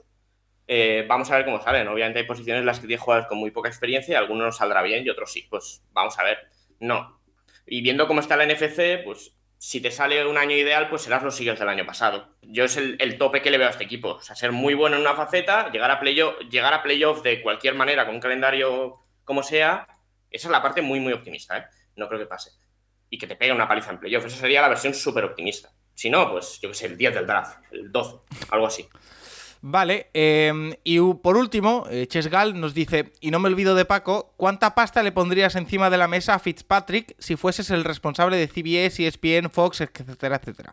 Em, esta semana, o sea, no hemos hablado de la retirada de Fitzpatrick en el podcast de hoy porque me lo he guardado eh, para hablarlo con Juan Jiménez en The QB Nerd. Así que esta semana que tendremos QB Nerd, eh, de aquí a que termine la semana, que queda muy pocos días, hablaremos de Fitzpatrick. Yo creo que puede ser un muy buen comentarista. Eh, no sé si tiene algo firmado por ahí, creo que no todavía. Pero yo le pondría bastante dinero, yo creo que es una apuesta que haría para, para ser comentarista. Además, tiene el carisma, tiene los conocimientos. Bueno, yo creo que es eh, una apuesta que se podría hacer. ¿no? Lo que pasa que la mayoría de cadenas, por no decir todas, lo tienen ya todo cerrado para esta temporada.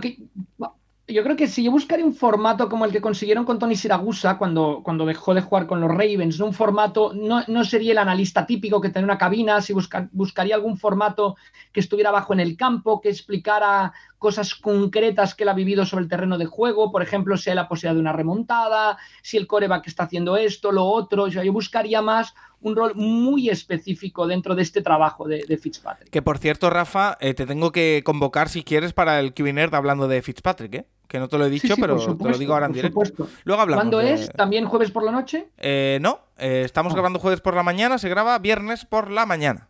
Pues muy bien, yo acepto la convocatoria. Maravilloso. Eh, vamos a pasar a hablar de algunos equipos en concreto por los que nos preguntan. Por ejemplo, Bosco Hernández, que nos dice: ¿Cómo vais a los Colts este año? ¿Creéis que Matt Ryan es la solución para que entren a playoff?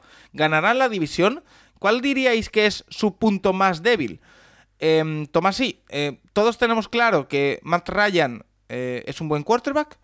Yo personalmente, y esto es cosa mía, tengo mis dudas de que vaya a mejorar la temporada que hizo el año pasado Carson Wentz, pero es que que los Colts el año pasado se quedasen fuera de playoff fue una anomalía, porque la calidad del equipo era otra, eh, bueno, perdieron el último partido de forma inexplicable. Eh, yo creo que sí les da para entrar en playoff, aunque la FC está dura, yo creo que les da para, entrar en playoff. Ya a partir de ahí no lo sé. A ver, eh, yo creo que son un equipo que van a hacer playoff, sí. Yo creo que es un equipo que puede incluso competir por más. Y para mí yo creo que la zona más débil del campo, la zona que menos emoción me da, y tienen a Darius Leonard, así que es arriesgado decir esto, pero es la posición de linebacker. Creo que el linebacker sí que están un poco faltos de talento, mientras que el resto van recargados, van con mucho veterano, mucho jugador joven que se espera mucho de ellos. Entonces, a mí el linebacker sería su, su talón de Aquiles ahora mismo. Y hombre, yo a Matt le tengo puesto como un QB top 10. Entonces, creo que evidentemente yo sí que valoro que hacer una mejor temporada que Wentz, la verdad.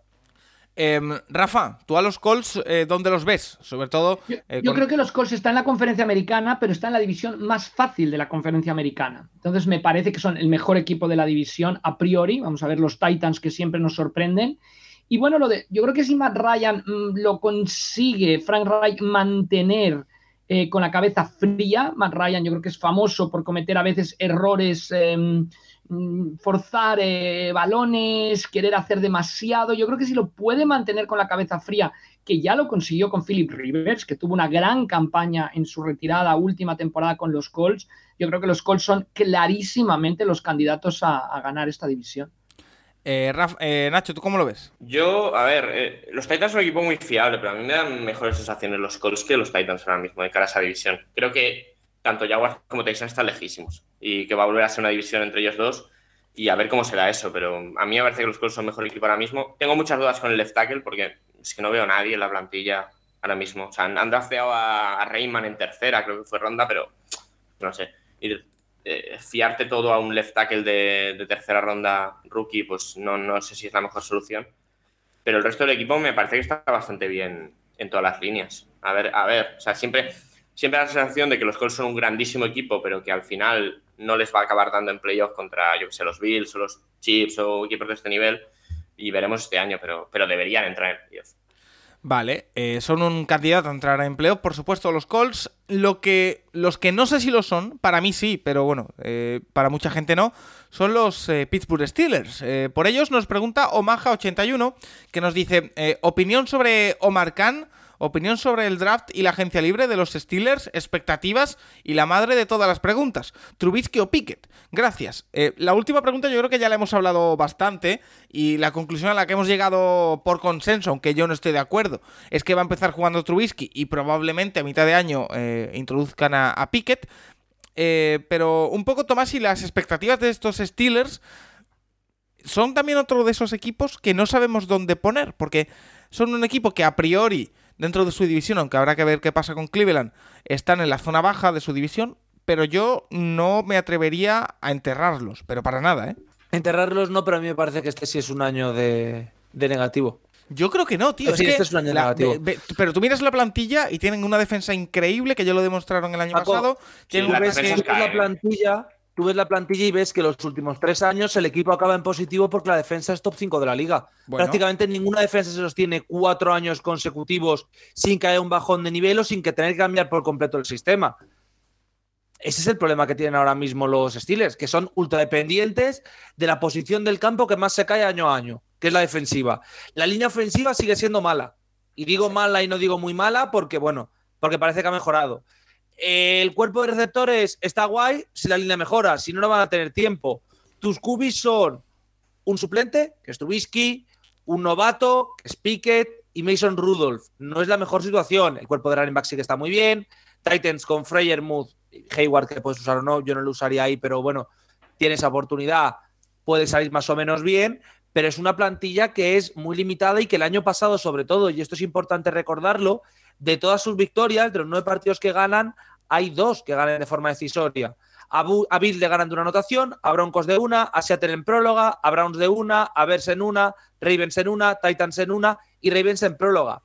Si de nueve partidos ganas ocho, que el único partido que ganan bien es el de Browns, el de Browns en Heinz Field, es un problema serio a nivel de cómo se puede sostener este equipo el año que viene. Yo no digo que vayan a ser un equipo malísimo o que se vayan a hundir o que vayan a ser de repente el peor equipo de la liga, pero este es uno de esos equipos que puede caer en negativo después de mucho tiempo porque está justo ahí en medio. Así que va a ser curioso cuanto menos. Yo es que no me atrevo, Rafa, a cargarme a los Steelers, o sea, a cargarme, a ponerlos en negativo. Yo sigo pensando que van a ser un equipo competitivo. Eh, Eso seguro. no, no, pero... competitivo me refiero a otra vez 10, 11 victorias. Es que estoy completamente Con- seguro. Yo. Hostia, no sé. O sea, es que tener Yo- en la creo que defensa. sí que van a ser eh, competitivos desde luego. O sea, es el típico equipo que no puedes borrar de las apuestas en el minuto uno. Eh, la pregunta también hablaba sobre Omar Khan y me parece que también, la, o sea, la, la- la palabra de Pittsburgh es continuidad. O sea, hablamos tres head coaches desde 1970, pero desde que los Rooney colocan a una persona como general manager, aunque ojo, siguen mandando los Rooney, Khan es el cuarto general manager ¿eh? desde 1987 y porque Dick Haley y Tom Donahue se fueron a otro sitio. O sea que mm, tienes Kevin Colbert 20 años. Es una franquicia que, que apuesta por dos cosas, por la continuidad y por ser cada temporada competitivos. Estas franquicias que no se van a conformar con años de transición, lo cual les puede pasar un peaje muy, muy grande. Eso hay que tenerlo claro. Pero yo visto lo de la campaña pasada, yo creo que los Steelers van a volver a, a luchar a- arriba, a luchar por llegar a los playoffs. Yo, El- yo creo que y a luchar por la división. El tema, el tema aquí es que eh, vale que la defensa eh, es lo que más eh, cuesta de mantener, pero cuando tienes a un jugador tan definitorio como es TJ Watt, que es tan definitorio, eh, te la puede sostener en ciertos momentos él solo prácticamente. Por lo tanto, mm, yo tengo mucha confianza en eso, en cuanto a los Steelers se refiere, Nacho. No sé, a mí me cuesta. Yo creo que. A ver, con Tomlin nunca sabes, porque Tomlin al final siempre te acaba ganando ocho partidos sin saber cómo. A mí la sensación de, viendo un poco el calendario del año pasado, que el calendario final era muy complicado y que al final acaban sacando los. Se encuentran que los dos partidos contra Ravens no está Lamar Jackson, que se encuentran en los Browns a final de temporada en la que ya, ya eliminados y, y con, y sin quarterback y, sin, y dándoles exactamente todo igual. Creo que es un poco. La entrada en playoffs del año pasado es un poco circunstancial eh, de cómo se dio la temporada. Pero bueno, es lo que hay que. eh, al final tú juegas contra quien juegas cuando juegas y lo sacaron. Pero yo es que repasando la FC, a mí me salen 10 equipos mejores que los Steelers sin problemas. 10, 11. Y, y obviamente van a estar ahí compitiendo, pero a ver qué pasa con Cleveland. Pero a mí, a priori, yo viendo las cuatro plantillas, me parece la peor. Yo es que creo que Cleveland va a ser último de división, de- por lo que está pasando. Bueno, veremos eso, pero a mí yo veo la plantilla de Ravens y, y Bengals y me- es que me parece bastante mejor. Bueno, Veremos pues, cómo se da, pero. Y lo de la línea ofensiva, es que de verdad. No sé. mm, Supongo que confiarán algo en, en alguno de los tackles del año pasado y demás, pero es que a mí. Yo, yo veo los. Tú no, que pin- No, o sea, yo. O, o Corafor de right tackle, de tackle, o Dan Moore de. Es que no sé. A mí me parece muy pillado con pinza esta línea ofensiva. Y, y, y luego la posición de quarterback. Big Ben estaba acabado, pero Big Ben al menos te daba una cierta fiabilidad que yo Trubisky es que no veo. Y menos en Pickett. O sea, de verdad, Pickett, Pickett no está para jugar. Entonces. Bueno, no eso. ahí, ahí yo tengo mis dudas. Pero bueno, sí, podemos ¿El qué? ¿Que no esté para jugar? Pickett. Yo creo que sí está para jugar. Paco, Pickett es bastante peor que todos los que salieron el año pasado. ¿eh? Sí, sí. O sea, o sea, Pickett ha jugado un año bien en college. que esto, que esto Un ya lo hemos hablado, Nacho. Que, o sea, el, el debate ya lo hemos tenido varias Es veces. que no sé, no sé. A mí me parece muy complicado que, que si sale Pickett a jugar, Pickett esté a un nivel ni medio de la liga. Es que ni- muy, Bueno, no lo sabremos hasta que no lo veamos. Eh, Sergi Blade nos pregunta: ¿Por qué el logo de Philadelphia Eagles es el único que mira al otro lado de toda la NFL? ¿Hay alguna historia detrás? Gracias. Rafa, no sé si hay alguna historia detrás de esto. Sí que hay una pequeña historia, pero sí que es el único logo que mira hacia la izquierda de toda la NFL. Pero la historia es el logo, al principio miraba hacia la derecha, cuando era un águila total, un águila grande. Después llegó a mirar hacia el centro, por así decirlo, en 1987. Y la clave cuando gira hacia la izquierda totalmente es en 1995, pero es una cuestión Gran año. totalmente... ¿eh? Gran año, el 95. Sí, sí, sí, sí, nació gente muy importante en el 95 y no solo Paco Virués Correcto. en dos de las personas que, que trabajan en nuestro podcast y además no somos ni Juan Jiménez ni yo, ninguna de las dos. Eso es.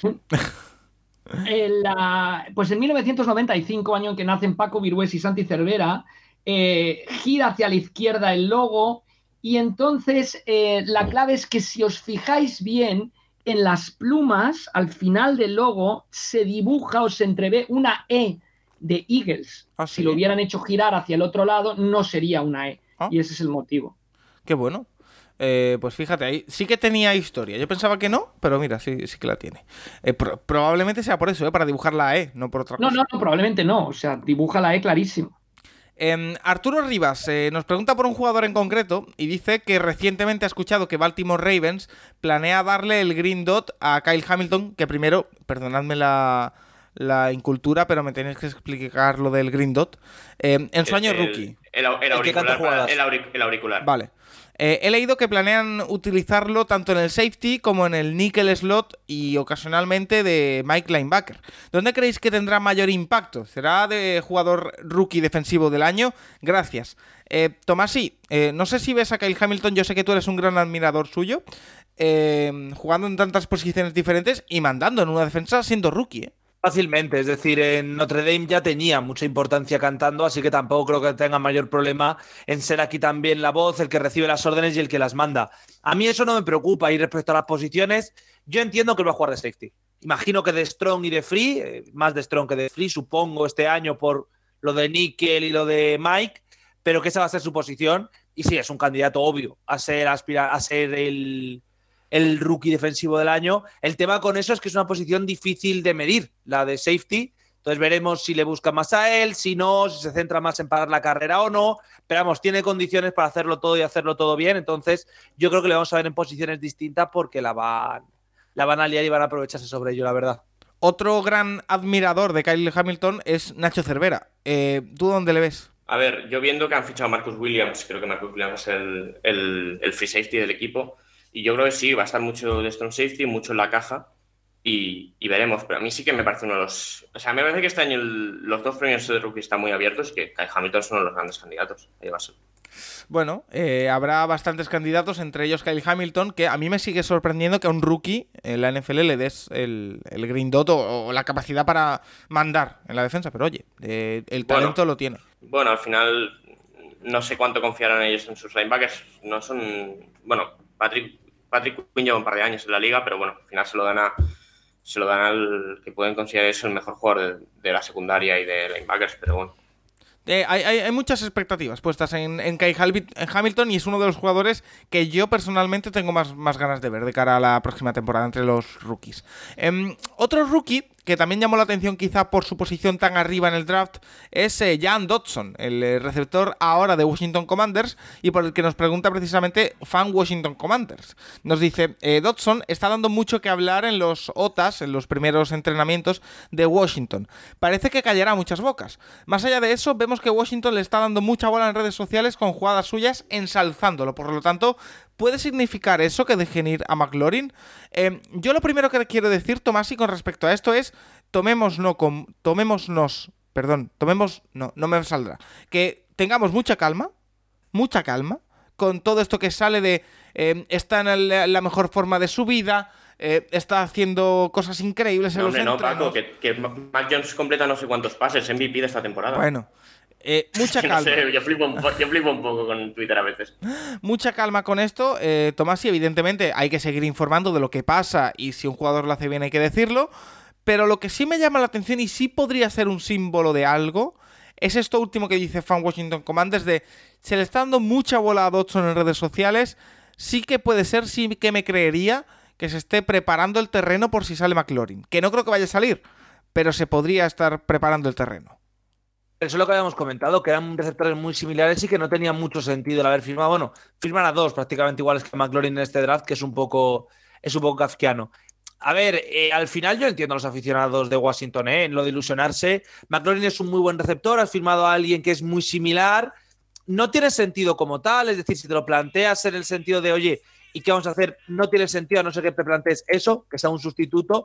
Y claro, McLaurin ya ha demostrado que tiene mucho nivel, entonces estás jugando a intentar que tenga el mismo nivel con lo que ello implica. A mí personalmente los OTA me dan bastante igual, los training camp me dan bastante igual, es decir, ¿a qué me refiero que me dan bastante igual? A que nosotros desde casa nos enteramos de la misa a la mitad. Es decir, los jugadores sí que saben quién está entrenando bien, los coaches también, los coaches deciden quién va a jugar de titular y quién no, según esos OTA, y por ese lado sí que es importante, sí que es muy, muy relevante, pero lo que nos enteramos nosotros es, uno, lo que filtra la franquicia, dos, lo que filtran ciertos agentes, tres, lo que filtran ciertos periodistas que tienen sus propias agendas. Entonces, por ese lado hay que tomárselo con calma. Pero que van a poner a Dodson como receptor uno, como el gran futuro de la franquicia, para que cuando el año que viene a McLaurin le den la patada o no le renueven o le intenten renovar a la baja? Sí, obviamente. Es una técnica de negociación obvia para reducir el precio de McLaurin en caso de renovar y para decirle al resto de equipos, hey, si queréis un receptor contra toda la liga, ahí le tenéis. Así que por ese lado sí que creo que es una campaña para o bien abalanzar su renovación o bien para poder cargársele sin que sea tan, tan desastroso. Rafa, ¿cuánto hay de posibilidad? Tú que has estado en training camps, que has estado en muchos momentos de estos, que has llevado comunicación, eh, ¿puede ser que estén preparando el terreno en Washington? Sí, desde luego. O sea, yo creo que la pregunta está muy bien dirigida, porque no es, o sea, yo entiendo que tú, desde el departamento de comunicación de los eh, ex Redskins, tú vendes lo que, lo que quieres vender, obviamente. Reciben, perdóname, Rafa, que te interrumpo. Eh, ¿Es posible que el departamento de comunicación reciba instrucciones de por parte de la gerencia de, oye, Hombre, por supuesto, Paco, Si el departamento de comunicación no funciona por sí solo. O sea, obviamente sigue unas directrices como en cualquier empresa. Entonces, que estén vendiendo tanto al, receptor elegido de, Penn State, que ya lo habíamos comentado, es un poco como la similitud de Jay Brown y Traylon Burks que vimos. Lo que pasa es que John a Jay Brown lo dejan ir, cogen a Burks. Aquí tenemos clarísimo que, el, mensaje es que quizá no le renueven a McLaurin y obviamente van a engordar la figura del jugador este que ha llegado desde el minuto uno para, intentar, eh, bueno, por lo menos poner en, un, en duda a McLaurin o por lo menos forzarlo a que renueve o decirle, oye, tenemos tu puesto cubierto. O sea, yo creo que es un mensaje clarísimo y como dice Tomás, lo comentamos desde el día del, draft. Sí, además uno de los jugadores a, a, tener en cuenta. Nacho, no sé si quieres aportar algo de Dodson, que es lo que dijimos el día del draft. Nos sorprendió que saliese tan arriba, pero viendo el perfil de receptor que es, eh, cuadra. Bueno, se parecen bastante, parece que va a ser la transición y, que lo normal es que McLaurin no siga en el equipo a partir de marzo, que este sea el último año con ellos. Eh, luego a partir de aquí, pues lo normal es que un equipo pues eh, saque vídeos interesantes de su primera ronda, que te lo venda, lo venda a los aficionados como, como es, su primera ronda. No, no van a sacarte vídeos haciendo drops, obviamente. Bueno, eh, vale, pues ahí está. Ya Dodson, todos los jugadores a tener en cuenta, por supuesto, en el inicio de la próxima temporada, para la que quedan 14 semanas. Si no me equivoco, Nacho, 14 semanas eh, para que eh, comience. O 13, no sé, ¿cuándo grabamos el ranking de cortados? ¿Hace dos semanas? Sí. Pues 13. Ah, pues mira, mejor me lo pones. Eh, eh, está haciendo una cuenta atrás, alguna cuenta de Twitter en FL Spain o así. Creo que quedan 91 días o 90 o aproximadamente. Mes y medio, vaya. 91. Eh, vale. José Martínez nos dice, sabiendo que los entrenadores normalmente son expertos en una de las dos parcelas del campo, ¿qué, head coach creéis que se defiende mejor en el lado del que no son tan expertos? Gracias. Esta es complicada, Rafa. No sé si se te viene a ti algún entrenador a la cabeza eh, porque no hay muchos entrenadores muy completos. A mí me parece que Belichick y, que va a ser el coordinador de ataque también en esta temporada, porque lo que hemos visto, a Harbaugh tiene la ventaja de al venir de Special Teams no puedes decir se decanta de este lado o del otro. Yo creo que maneja muy bien los dos lados del balón, además del de Special Teams, por supuesto. Brandon Staley no podemos olvidarnos que fue coreback, en teoría es un gurú defensivo, pero que él ha participado en todas estas decisiones de jugársela en cuarto y 17, etcétera, en la pasada temporada. Y mm, yo creo que Mike también tiene mucho que ver en el ataque de los, de los Titans. Yo es que eh, aquí. Mike Bravel lo he visto funcionar in situ, ¿eh? o sea que lo puedo, lo puedo, no, creo. O sea, Mike, Bravel tiene mucho que ver en el ataque de los Titans. Aquí cometemos un error, creo, em, a la hora de calibrar a los entrenadores, porque eh, buscamos, o parece que se busca, un entrenador que sepa de ataque y defensa. Yo creo que un buen entrenador no es aquel que es muy completo y sabe de ataque y defensa, que también evidentemente, sino un entrenador es un gestor. más que que sepa mucho de ataque y defensa. Pero igualmente, eh, Tomás, si no sé si hay algún preparador que a ti te parezca que tiene un conocimiento plus de aquello que en teoría no es su especialidad. Pues me lo ha robado Rafa porque yo iba a decir efectivamente Harbaugh y Belichick. Eh, Harbaugh es la, lo de los equipos especiales es algo que se habla mucho que al estar en equipos especiales tienes que tener contacto con ambos lados del balón y eso se nota. Y luego lo de Belichick es que al final eso es un coordinador defensivo o supuestamente es un entrenador de mentalidad defensiva, dejémoslo ahí. Y lo que ha hecho durante toda su carrera es ha ayudado bastante a sus coordinadores ofensivos, ha avanzado bastante con ellos, ha encontrado nuevas formas de trabajar. Entonces no podemos considerarle solo como un entrenador defensivo. Así que serían mis dos nombres en un entrenador completo de conocer los dos lados del balón bien. Eh, Nacho, ¿tú con quién te quedas? A ver, muy difícil. Luego lo hablaremos con el tema Patricia. Yo no entiendo. O sea, lo normal es que un entrenador se especialice en un lado del balón. Eh, si hay que decir uno, tal vez iría a Brandon Staley porque juego de quarterback en la universidad y ahora es coordinador defensivo, pero, pero es que no. A mí me parece muy difícil. O sea, pasar de un lado defensivo a un ofensivo cuando ya eres un. Cuando no eres el asistente del, del asistente del asistente, es muy difícil. O sea, muy, muy difícil. Y por eso, o sea, al final, Belichick obviamente es, un es el grandísimo entrenador, pero ofensivamente obviamente hay muchos entrenadores que le dan mil vueltas porque su lado es el defensivo y en eso pues, seguramente es el mejor entrenador de la historia. Em, el perro rockero nos hace una pregunta muy muy interesante, en mi opinión, que nos dice, eh, de la off-season me intriga saber qué ganan los jugadores entrenando. Me explico. Según tengo entendido, los jugadores cobran cada semana de liga regular y si se lesionan, depende del contrato, en general no cobran. Por lo tanto, se arriesgan a lesionarse entrenando gratis. Eh, Nacho, ¿es cierto? ¿Cobran por partido, por semana? Pero no sé si tienen, entiendo que obligatorios los entrenos también.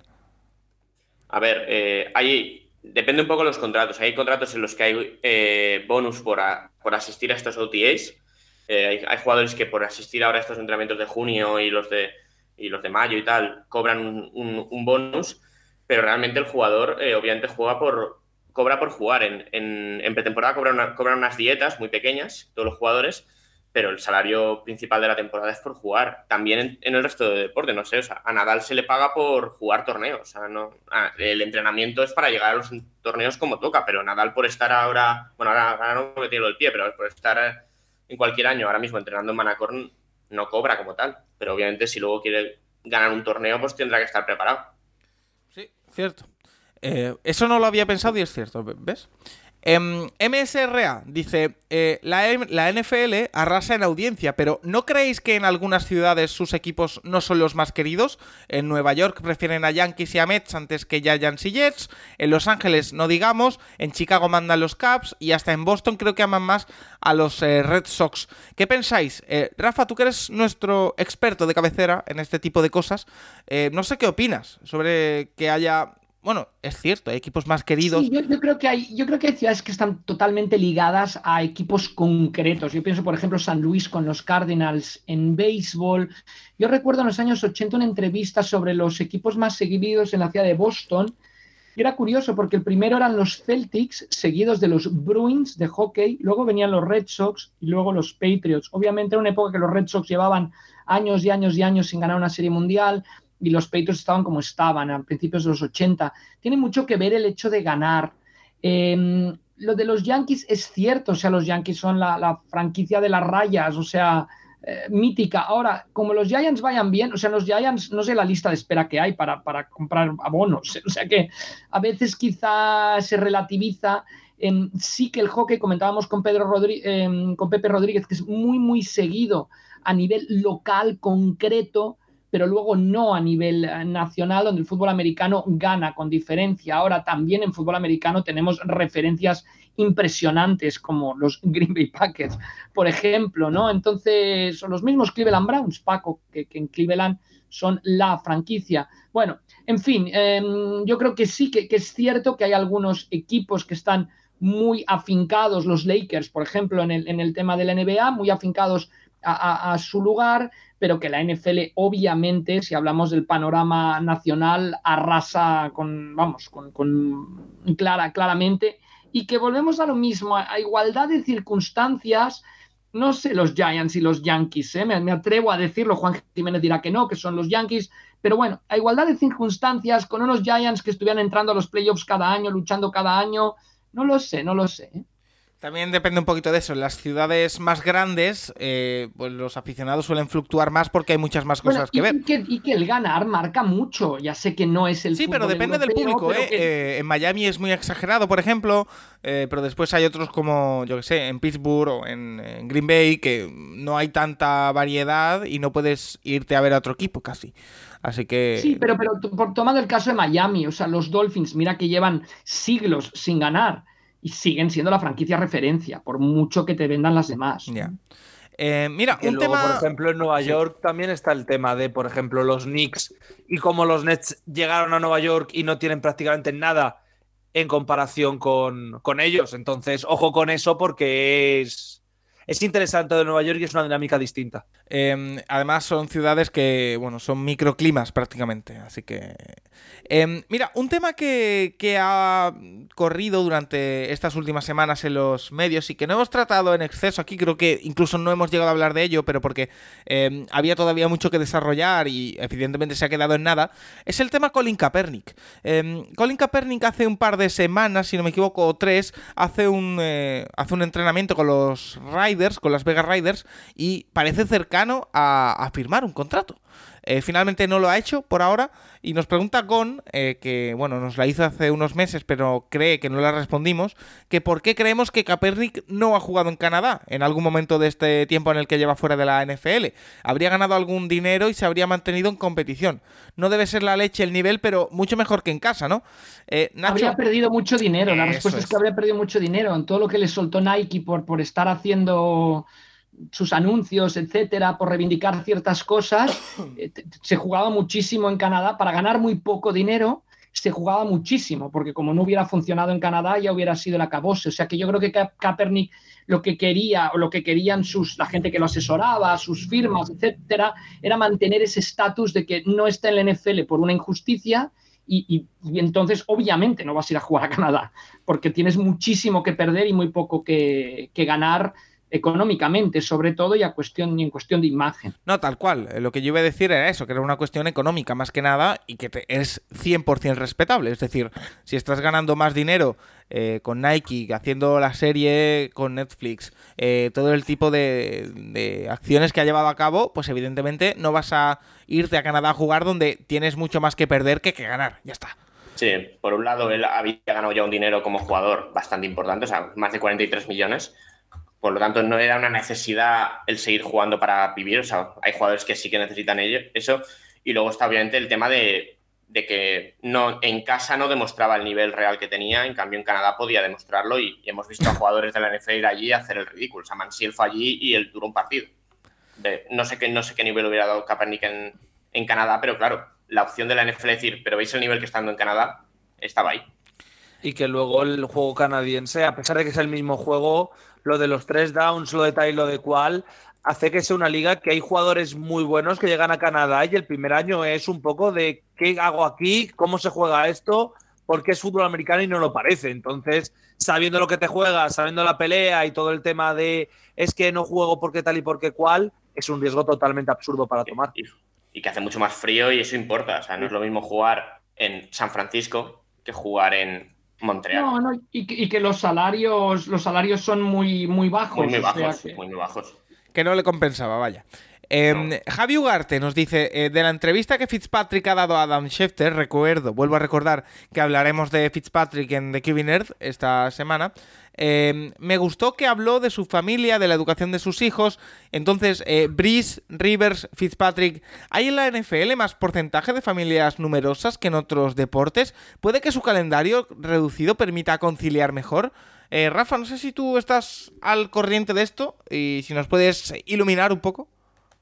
Sí, sin lugar a dudas, sin lugar a dudas. Yo, creo que un equipo de NFL intenta, ¿no? En NFL necesitas tanto la combinación de talento, juntarla, ¿no? Nacho siempre dice, no nos fijemos solo en el coreback, que tiene toda la razón, juntar esa, ese tema de talento donde funciona más como una familia que otros deportes, sin lugar a dudas, sin lugar a dudas. En la NFL también ha tenido un carisma familiar bastante marcado, sobre todo antes de la entrada de Roger Godel, con lo que se ha vuelto más corporativa, lo cual está bien, ¿eh? pues es obvio, a nivel, a nivel de negocio, que era el camino que tenía que ser, pero todavía hay muchos equipos que siguen funcionando como una gran familia. Yo siempre pongo el, el ejemplo de los Steelers, para bien y para mal, pero, pero siguen funcionando como una, como una gran familia. Y yo creo que también, o sea, que Javi da en el clavo al decir que la NFL es la liga más sencilla para, para poder em, formar o forjar una familia, ya que en béisbol, en eh, hockey hielo mismo, en la NBA tienes muchísimos más partidos, béisbol 162 de temporada regular, las otras 282, pero sobre todo tienes viajes muy largos, o sea, te metes en un viaje, tú eres un equipo en la costa este, te metes un viaje en la costa oeste, y, quizá te pasas dos, tres semanas sin ver a tu familia, eh, mientras en NFL es un viaje de un fin de semana y vuelves, ¿no? Y, estás afincado en la ciudad en la, del equipo que estás defendiendo. La mayoría de los jugadores viven en la ciudad del equipo que defienden, no así en otras ligas. O sea que yo creo que todo eso encaja para, para, para que para que este aspecto familiar sea bastante más relevante en la otra en la NFL que en otras que en otras disciplinas. Bueno, pues eh, ahí queda. Eh, mira, otra pregunta para ti, Rafa, que nos la hace Luis y nos dice, ¿crees que el mejor equipo de los 80-90 podría hacer finales de conferencia o playoffs en la liga actual? Yo creo que no. Yo creo que no, no, porque sean mejores o peores jugadores, simplemente por el tamaño y la velocidad. Yo siempre comento que cuando empezamos con los Barcelona Dragons en 1991, teníamos solo un línea de ataque que rebasaba las 300 libras. Uno. Hoy en día todas las líneas de ataque de un equipo de NFL rebasan las 300 líneas. Eh, mover esa masa a la velocidad que se mueve ahora, pues simplemente obtienes mejores, mejores resultados, con lo cual Em, esos corebacks míticos que nos encantaban, que lanzaban muy bien, hoy quizá les costaría muchísimo eh, poder lanzar, poder tener tiempo para hacerlo, por eso hay los cambios de sistema. Obviamente el fútbol americano ha evolucionado, ha evolucionado a mejor en cuanto a resultados, con lo cual un equipo de los 80 a los 90, ya por el aspecto físico, me parece que le costaría muchísimo competir con cualquier equipo de hoy en día. Eh, Tomás, sí, ¿tú qué opinas? yo soy un romántico del fútbol americano, ¿eh, Paco? Ya lo sabes, pero los tiempos pues, se adaptan, obviamente. Yo opino exactamente lo mismo, y es lo mismo que cuando sale el debate de los, los mejores Bulls de Jordan podrían ganar a los Warriors o el equipo de, yo qué sé, de Brasil del 70 podría ganar a la selección actual. No, no podrían. No podrían porque los últimos años en todos los deportes y la NFL es clamoroso, hay una tecnificación mucho más grande, hay avances tecnológicos que ayudan a los jugadores, hay cuerpos que son muy distintos, lo he comentado antes, Paco, pero ya no solo de peso y de altura. Antes un jugador físicamente se preparaba de una forma determinada, Lawrence Taylor, por ejemplo.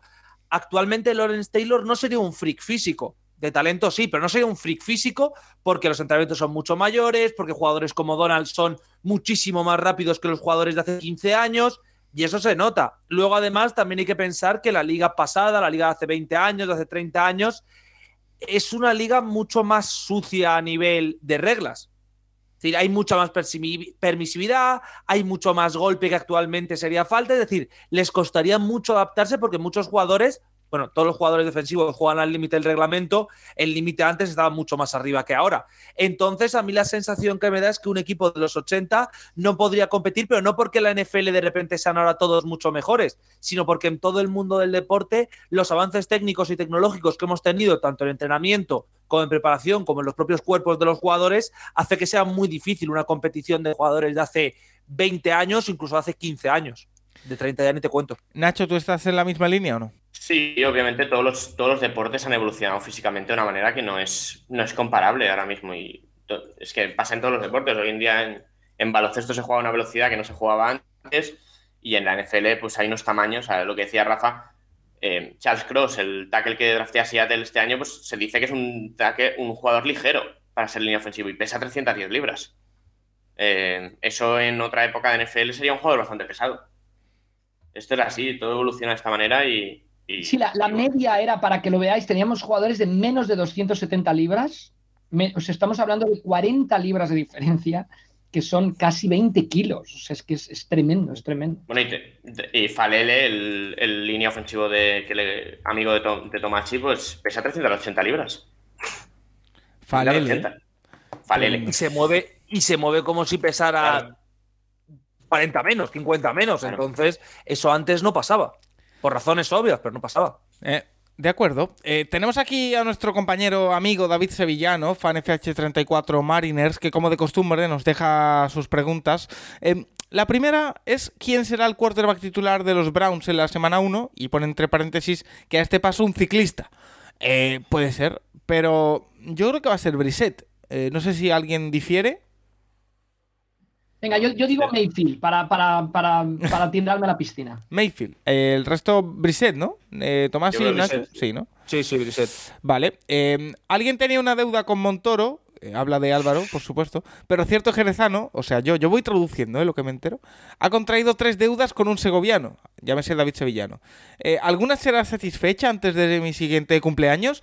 Es que nos pidió una canción en, en, el, en el directo del tercer día del draft, que no sé por qué no llegué a poner, pero porque puse bastantes, de hecho Pero, pero bueno, sí, en algún, algún día lo podemos poner para introducir el, el podcast o así. O sea que no, no hay problema. Que me la recuerde, que no recuerdo cuál era. Em, em, y nos pregunta por la Stanley Cup. Eh, Rafa, tú, yo sé que seguías algo la NHL. No sé si este año la has seguido algo para decirme. Eh, dime, cómo la Paco, ves. dime, dime. Venga, no, no, dispara. cuéntame tú, cuéntame tú. O sea, quiero decir, estoy No, muy no, perdido. no, pero ¿qué quieres que diga del NHL? ¿Qué, qué dice la pregunta? La, la Stanley Cup, o sea, la pregunta dice: ¿Ocurrirá en Denver lo que en Tampa? Que el año que les llega un quarterback mega élite gana la Super No, Bowl y porque la lo Stanley evitará Cup? Tampa. ¿En cuál de los dos? No, no, o sea, ocurrirá en la NHL lo mismo, no, porque lo evitará Tampa. Vale, o sea que van a ganar para ti los Lightning. Sí, yo Otra creo que vez. Yo creo que, creo que sí, creo que sí. Ojo a McKinnon, ¿eh? que tenía yo un debate con, con el gran David Sevillano en Twitter sobre, yo creo que McKinnon podría ser ya contado eh, como jugador leyenda top 2, diría yo, de los Avalanche. Es que aquí me pierdo muchísimo, tío. Porque verdad, no lo ha tenido fácil y mira dónde están. Em, nos pregunta Putupum. Pero eh, bueno, no creo, no creo sí. además, Paco, que los Broncos ganen este año la Super Bowl. Bueno, a ver. Eh, Putupum nos dice que si hemos visto el ranking de head coaches, no sé de quién, eh, y que qué nos parece que si nos atrevemos a hacer el nuestro, lo haremos. O sea, seguro, ya estaba seguro, en las próximas semanas lo haremos, seguro. No participará Juan Jiménez, ya lo avisamos. Bueno, a ver, eh, la última vez se animó con el de quarterbacks. Eh, vine als Dragons, Tomás, y nos pregunta si hablaremos de la Liga Europea y del equipo de Barcelona, de los Dragons. Eh, ya puedo adelantar que habrá una intrahistoria sobre ellos, sobre la L ELF esta temporada, un poco como hicimos la de la USFL y la XFL, hablando de, de Paco, cómo es la temporada. apuntando esa pregunta, Sí. yo no fui general manager de este equipo, ¿eh? solo Sí, del... Mira, del- justo conocí un chico este fin de semana colombiano Ajá. que se llama Dubán Zapata, que no es un Como nombre el, común, Dubán como el jugador del, del Atalanta. Pero no es, no es el delantero del Atalanta. Ah. Ya está, puntos, lo dejo ahí. Uy, no, me, me has dejado súper despistado. Em, Estoy un el poco nombre es el en mismo, línea pero David. Sevillano, como puedes ver, en línea David la Sevillano. explicación, la explicación es clara, que es el mismo nombre, es cierto, Ah, pero la vale, franquicia vale, no vale. tiene que ver Vale, con la vale, original. Vale, vale, vale, vale. Ah, ah, eh, he tardado, ¿eh? Ahora sí, gracias, Tomasi. Pero que, Ni, la, ni la liga ni el equipo. que haremos, que haremos una intrahistoria hablando de la LF, que también hay cositas que contar, Tomasi. Sí, sin duda, y está siendo un inicio de temporada interesante y además con los nuevos países y demás. Parece que la liga se está expandiendo mejor de lo que pintaba el primer año, así que está bastante guay y esperemos que se mantenga, que para los chicos está sirviendo de que algunos den el salto. CFL, algún draft de USFL, etcétera, etcétera. Bueno, habrá que hablarlo, lo hablaremos en la intrahistoria. Eh, el perro rockero nos, nos trae un par de dudas con respecto al draft. Eh, Nacho, a ver si nos puedes eh, ayudar. Dice, eh, ¿se puede apuntar al draft un jugador que no estuviese jugando en college? Y la otra es, eh, comentasteis que Carson Strong pudo recibir como 10 ofertas siendo undrafted y que puede cobrar algo más que algún sex- sexta o séptima ronda.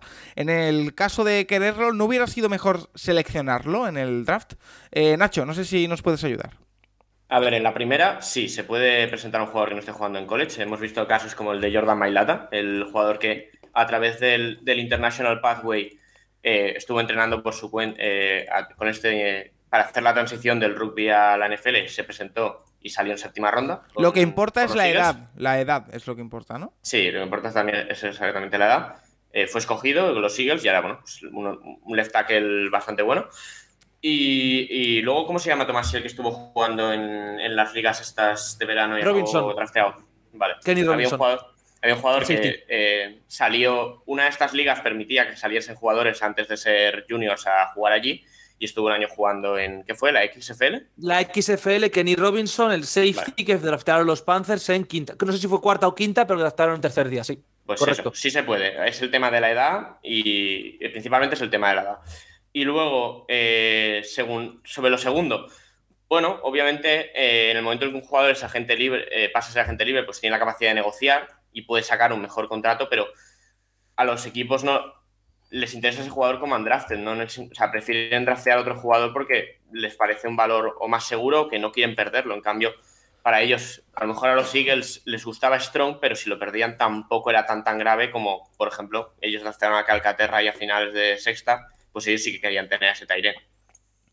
Eh, vale. eh, Que luego, que luego hay muchos casos de equipos que están negociando con agentes libres para intentar llevárselos como, o sea, bueno, con jugadores para intentar llevárselos como agentes libres, ven que no van a firmar con ellos y en séptima ronda volver a subir a por ellos o, o, o los con una de las Saints- séptimas rondas.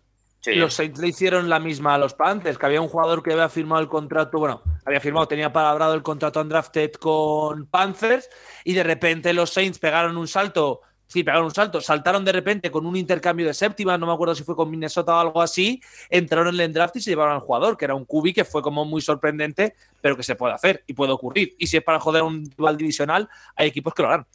Bueno, ya te digo que Seattle la mayoría de años lo hace. Dar una sexta del año siguiente para coger una séptima y cogerlo a un jugador que no, no van a firmar como drafted.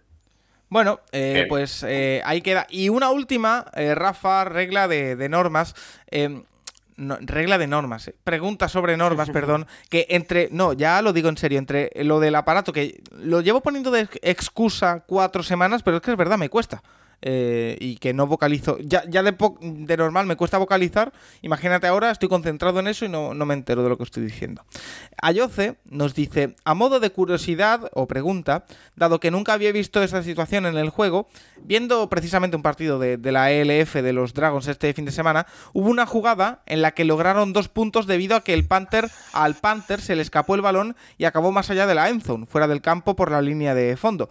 Dado que pensaba que solo había safety cuando se placaba a un jugador ofensivo en la endzone rival, ¿hay alguna otra situación en la que se pueda producir un safety? Y otra pregunta, ¿el reglamento de la EFL es el mismo que el de la NFL? Gracias. Eh, Rafa, no sé si nos puedes ilustrar. Bueno, con- contestando primero la pregunta, la segunda pregunta, sí, sí es el mismo reglamento. Me parece bien porque así la gente que sigue la NFL no tiene dudas por qué pitaron esto, por qué pitaron lo otro.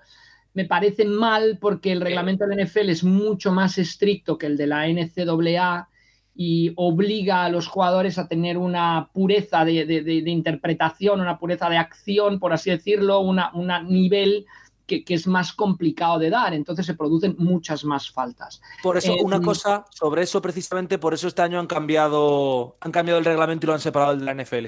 Ah, vale, vale. Porque el año pasado fue desastroso porque había muchas normas que eran literalmente esto en NFL no es falta, aquí de forma regular sí lo es. Entonces, con el kickoff han cambiado también normas. Es un reglamento distinto.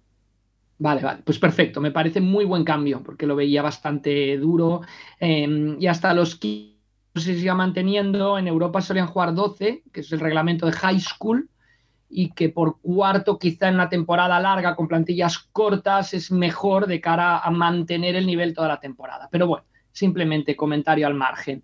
En cuanto a la regla, eh, es siempre safety cuando el responsable, cuando la jugada acaba en tu end zone y el responsable de llevar la pelota a esa endzone eres tú.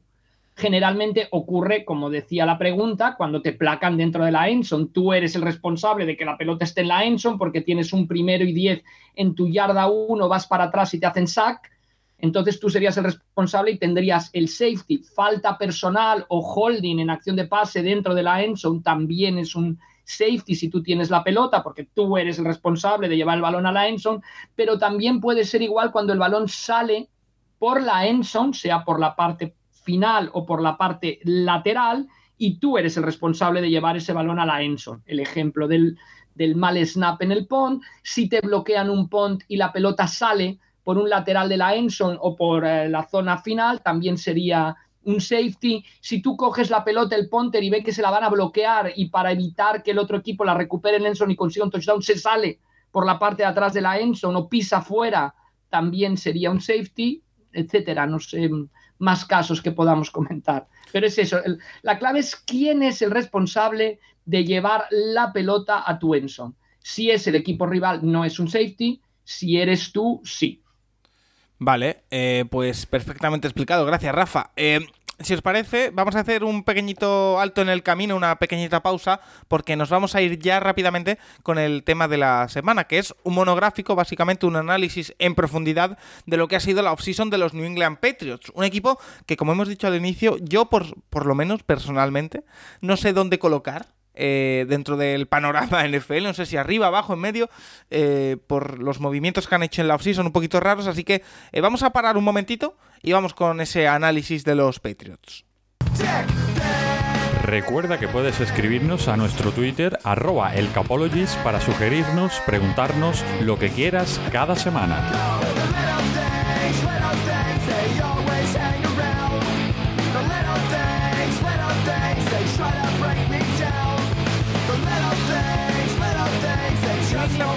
Un equipo que el año pasado eh, consigue con su quarterback rookie hacer una, para mí, buena temporada, eh, con Mac Jones a, la cabeza, también eh, el resto del equipo, Bill Belichick reestructurando el equipo después de la salida de Tom Brady dos años antes. consigue hacer un buen proyecto, pero este año quizá no ha dado el salto en la offseason que esperábamos todos. Eso no significa que sean un peor equipo, pero visto lo visto y viendo lo que se han movido otros equipos, quizá se han quedado un poquito atrás. Eso es lo que vamos a analizar en el tema de la semana hoy, eh, pero antes, como siempre, Tomasi, eh, el análisis pormenorizado, los movimientos que han hecho los Patriots en esta offseason. Sí, vamos allá, y es que los Patriots han movido, los Patriots han movido mucho, para bien o para mal, ya decisión de cada uno. Eh, primero, cortes habido, Calvin Noy, Devin Ozigbo, Terrence Hall y luego Liam Sanahan, Devin Hafford y Derek King, que estos fueron jugadores undrafted. Eh, jugadores que se hayan ido, que tenían contrato y que no han sido renovados. Brandon Bolden, que se va a Raiders. Eh, JC Jackson, que se va a Chargers. Ted Carras, que se va a Bengals. Y Brandon King, que se va a Colts. Entre medias quedan Jamie Collins, Troy Fumagalli y Donta Hightower, que a ninguno de los tres les han renovado, pero tampoco han firmado por otro equipo. Y también han dejado ir a eh, Jacob Johnson y Gunnar Olszewski Olszewski, que ha firmado por los Steelers. Perdón, pero ese nombre se me ha trabado un poco.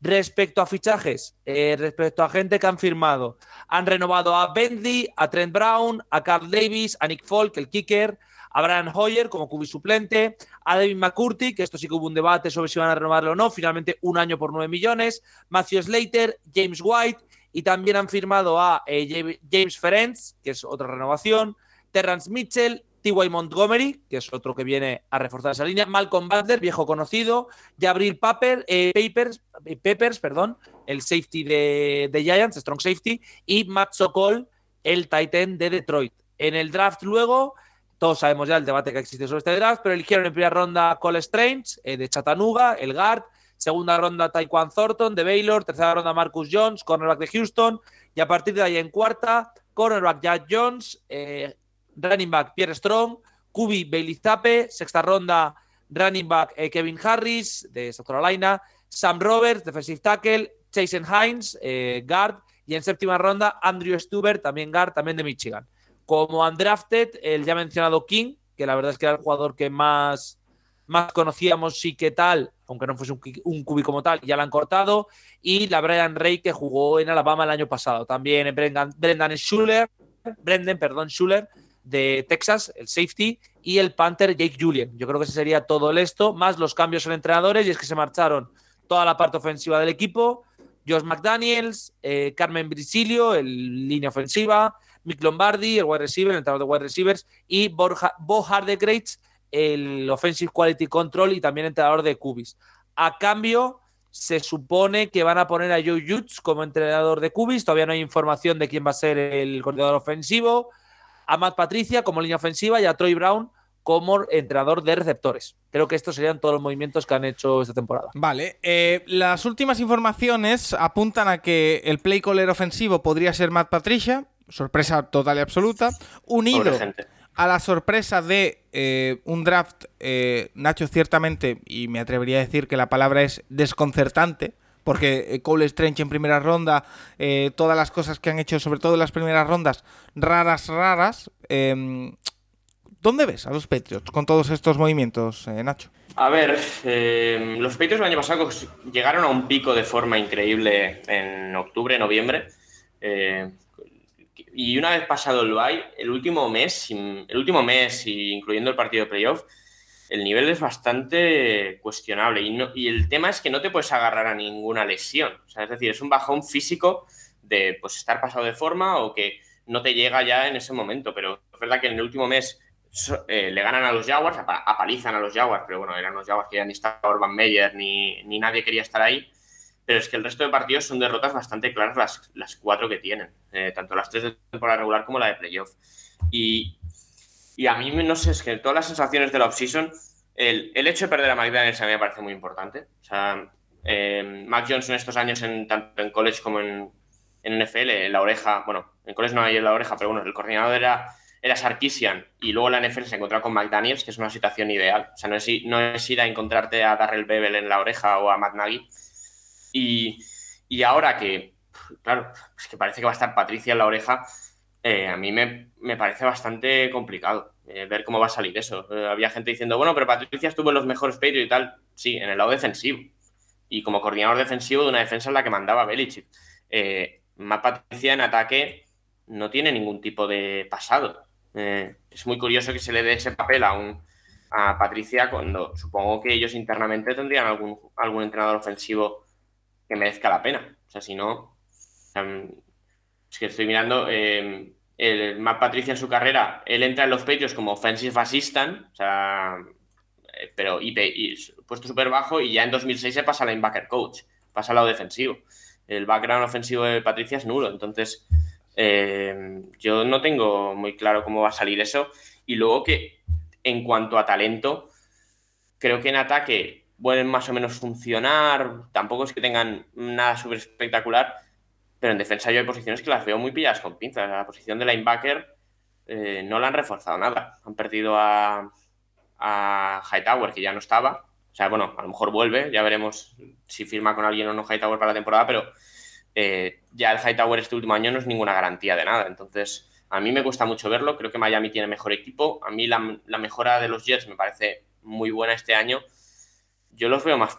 Me, cuesta verlos peleando en serio por playoffs. Creo que va a ser un equipo que va a ser muy complicado ganarles porque está Belichick allí, pero que creo que no les da para ser un equipo de playoffs en cuanto a talento. Eh, Rafa, al final eh, no es tanto que hayan empeorado los Patriots, que como ha dicho eh, Nacho, sí han podido empeorar en algún aspecto, sobre todo en el cuerpo técnico, pero es que el resto ha avanzado mucho, o esa es la impresión que da.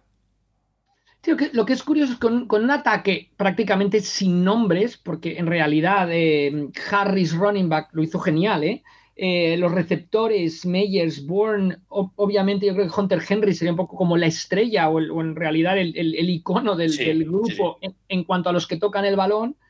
Cumplieron en ataque la temporada pasada, o sea, el ataque no lo hizo espectacularmente bien, pero quedó el decimoquinto de la liga, en, pase también, en carrera mejor todavía. Bueno, eh, el único problema grave es que la defensa, de estar a un nivel excelente, de interceptar, de anotar, se le acabó la gasolina. Se le acabó la gasolina a finales de noviembre y, ya lo vimos, el partido de playoff es el peor despliegue defensivo de la historia de la NFL en playoffs, que únicamente puede ser igualado, porque les anotaron touchdown en todos los drives, los Bills. Yo pensaba que iban a ajustar o mejorar en defensa y lo primero es que se va Jackson. Eh, faltan nombres ahí, falta peso, yo creo, para, para la defensa de carrera que, estuvo nefasta al final de temporada.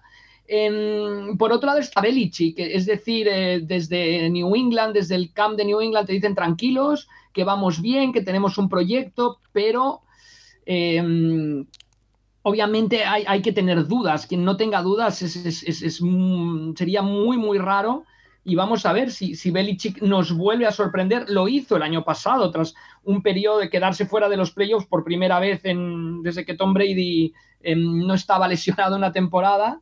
Em, se quedó fuera, pero volvió. Em, pero acabó la historia, no acabó muy bien o, acabó con un sabor de boca bastante agridulce y tampoco ha habido ningún movimiento para, para mejorarlo. O sea, dices, Mac Jones, confías en él, pero es que la gente que le das para atrapar pases es un elenco de wide receivers que podría estar entre los últimos cinco quizá de la, de la NFL, aunque tienen sus cosas, ¿eh? aunque han demostrado sus cosas. Con lo cual yo creo que es en en Belichick pero Belichick este año se la puede pegar bien pegada, como no acaben de, funcionar su, planteamiento. Tenemos varias preguntas al respecto que me las he guardado para esta parte del eh, programa.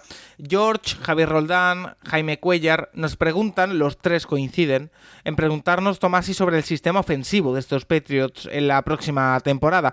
Eh, nos apunta George que eh, él lo que espera es una revolución al estilo 2007-2011, que si no será que están preparando un sistema ofensivo eh, nuevo para potenciar las habilidades de, Mac Jones. Y Javier Roldán y Jaime Cuellar eh, nos preguntan más bien cuál va a ser esa estrategia, cuál puede ser el game plan que pueden utilizar los Patriots para potenciar lo que tienen. Nacho, te veía con ganas de decir.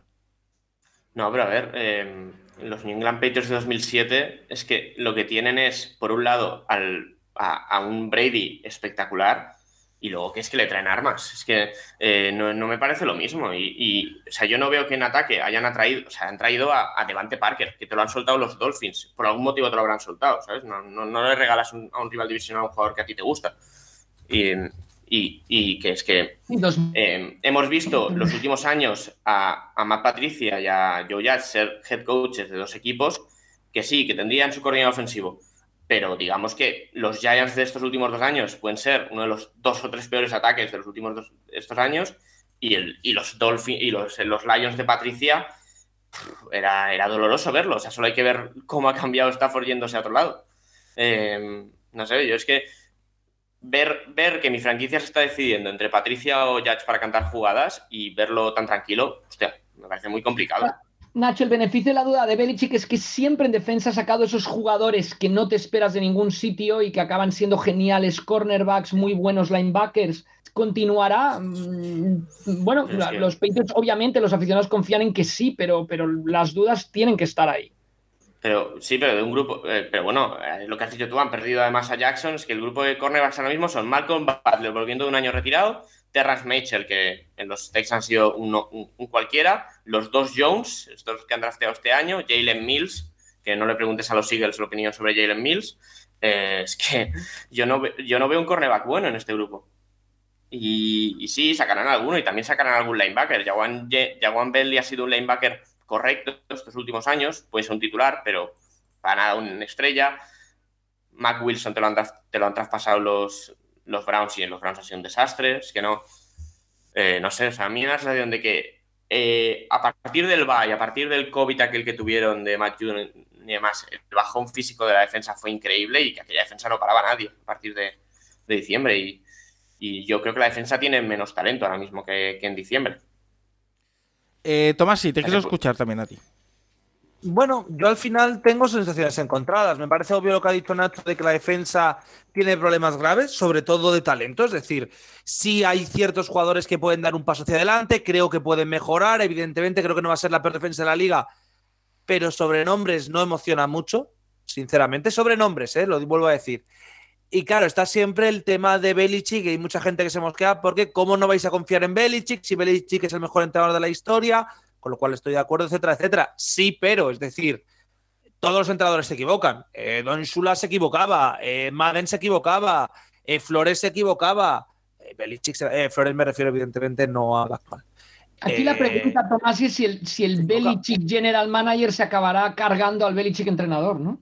Yo es que creo que no es ni siquiera el Belichick el Manager. Es el Belichick, llevo más de 20 años en la misma franquicia. Eh, es decir, son ciclos, la vida son ciclos. Los mejores entrenadores de la historia que han aguantado 25 puestos en su, 25 eh, años en su cargo, los que más. Estoy pensando en Don Shula en, en, en Miami, estoy pensando en Popovich en Spurs, en San Antonio.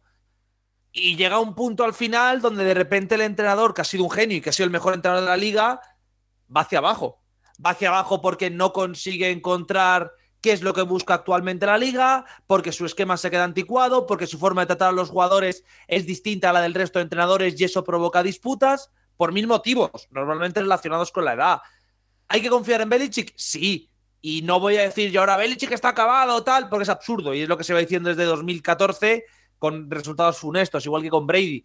Pero la sensación que me deja todo esto es que es un equipo que no está al nivel de otros equipos de su división, no está al nivel de Bills. Eh, creo que Dolphins tiene más talento, no sé si está mejor entrenado, pero creo que sí que tienen más talento.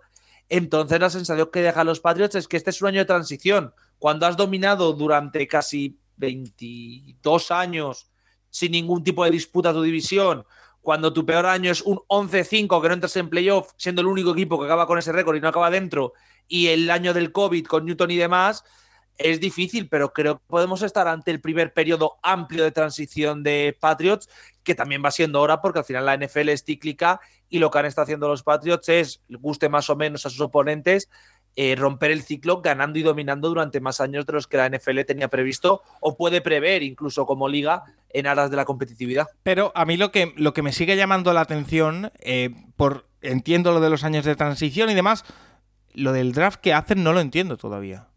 Eso, mira, eh, sinceramente yo ahí ya decir paso porque es que es lo de siempre. Es, es a ver, eh, entiendo Ellos, ellos, saben mucho más que nosotros, seguro. Pero, pero es, es, lo de Gruden. Es que lo de Gruden, si sale mal, no, bueno, es que claro, es que es muy difícil, melones sin abrir, no pasa nada. Que fue lo que pasaba con Gruden cada vez que en primera ronda eh, se rifaba jugadores o que en tercera ronda cogía cada año a tres safeties, de los cuales hacían dos roster y los dos acababan fuera, porque es que saben más. Sí, obviamente saben más. Sí, obviamente el consensus. Eh, el consensus board vale para lo que vale. Sí, obviamente, como me decía uno, es que piensas que eso es el santo grial. No, el santo grial no. Pero cuando todos los expertos dicen una cosa y tú vas en contra, es como en el mundo, bueno, en todo el mundo. El long shot a veces funciona. Es decir, el long shot de, yo que sé, este guard me parece la polla y le pillo en perdón, con la, perdón por la presión, eh, me parece muy bueno y lo cojo en primera ronda. Vale, bueno, pues mira, Cole Strange, qué pick más raro, pero vale. Eh, y en segunda coges a un Speedster cuando Mac Jones no es que sea precisamente el cúbico más brazo de la liga, y en tercera ronda vuelves a hacer un reach, y en cuarta vuelves a hacer un reach, y no tiene sentido, y firmas a Bailey Zappe, que sí que es verdad que puede ser Mac Jones en cuanto a no tienes que cambiar el playbook, pero en cuarta teniendo ya Hoyer que va a hacer de, de QB2. Eh, coño, es que es, un draft muy raro, lo siento, pero es que es un draft muy, muy extraño y da la sensación de, no, es que yo sé más que el resto. Vale, pero lo habitual en la NFL es que cuando crees que sabes más que el resto no suele funcionar. Es decir, puedes innovar, pero ir en contra de la masa de equipos suele ser raro. Dicho esto, eh, sé que me va a caer la bronca de siempre de es que tú crees que lo que piensas tú es mejor que lo que piensa Belichick. No, no tengo la misma idea que Belichick, obviamente. Es un tío que lleva ganando en la NFL casi 30 años si contamos su tiempo en los Browns. Eh, sí, y yo soy un tío que ve jugadores. Pero si todo el mundo va en contra de la dirección que va Belichick, a lo mejor el loco que va en dirección contraria es él, no el resto del mundo. No sé si me explico. Yo, lo que me parece muy, muy extraño del draft es que teniendo problemas clarísimos para detener la carrera, clarísimos, sobre todo al final de temporada, eh, solo de 10 selecciones en el draft dedique una a un jugador que puede detener la carrera o que puede ayudar a detener la carrera y que esta sea su octava selección. Que antes, y entiendo la de cornerback, si se ve Jackson, la tercera y la cuarta, pero me cuesta ver lo que dices tú, dos running backs antes, un coreback, eh, de buscar jugadores que te ayuden a detener la carrera, que creo que era el énfasis para los Patriots en este draft. Bueno, Belichick sabe más, sin lugar a dudas, sin lugar a dudas, pero la incógnita está ahí, sin también sin lugar a dudas. Bueno, eh, no sé si queréis añadir algo más sobre los Patriots. Eh, Nacho, creo que voy a encender todas tus alarmas. estamos casi por las dos horas de podcast. Bueno, bueno, bueno, no pasa nada, pero eh, no, yo solo que, que, el, calendario no es nada sencillo, ¿eh? O sea, van a Miami en la primera semana, Difícil. que va a ser ya igual que el año pasado. O sea, Hombre, y divisional ya para entrar. Y si de verdad tienen esos problemas en la secundaria con los cornerbacks, eh, que, existen, pero bueno, si no lo solventan, eh, Tyreek Hill te viene, ¿eh? Y te viene bueno, Waddle, ¿eh? O sea. Bueno, vamos a ver eso.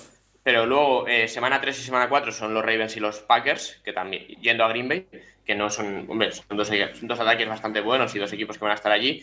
Semana 2 Steelers, que bueno, yo creo que es el peor de los cuatro, pero que no, no es un equipo fácil. O sea, no es un inicio nada fácil, nada fácil tres partidos fuera de cuatro además.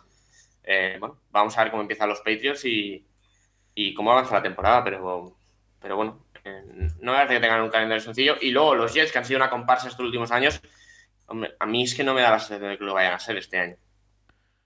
No, porque además son uno de los equipos que probablemente a priori sobre el papel, siempre lo digo, mejor se han reforzado. Así que bueno, eh, lo tendrán difícil. Sí, ahora falta ver si sale es un buen entrenador, si Mike Lafleur solo comparte con su hermano el apellido, o si es algo de buen coordinador también. Si, si Zach Wilson da un paso adelante, obviamente, pero, pero a mí los movimientos de los Jets me parecen los, los que yo los que yo hubiera intentado hacer si hubiera sido los Jets.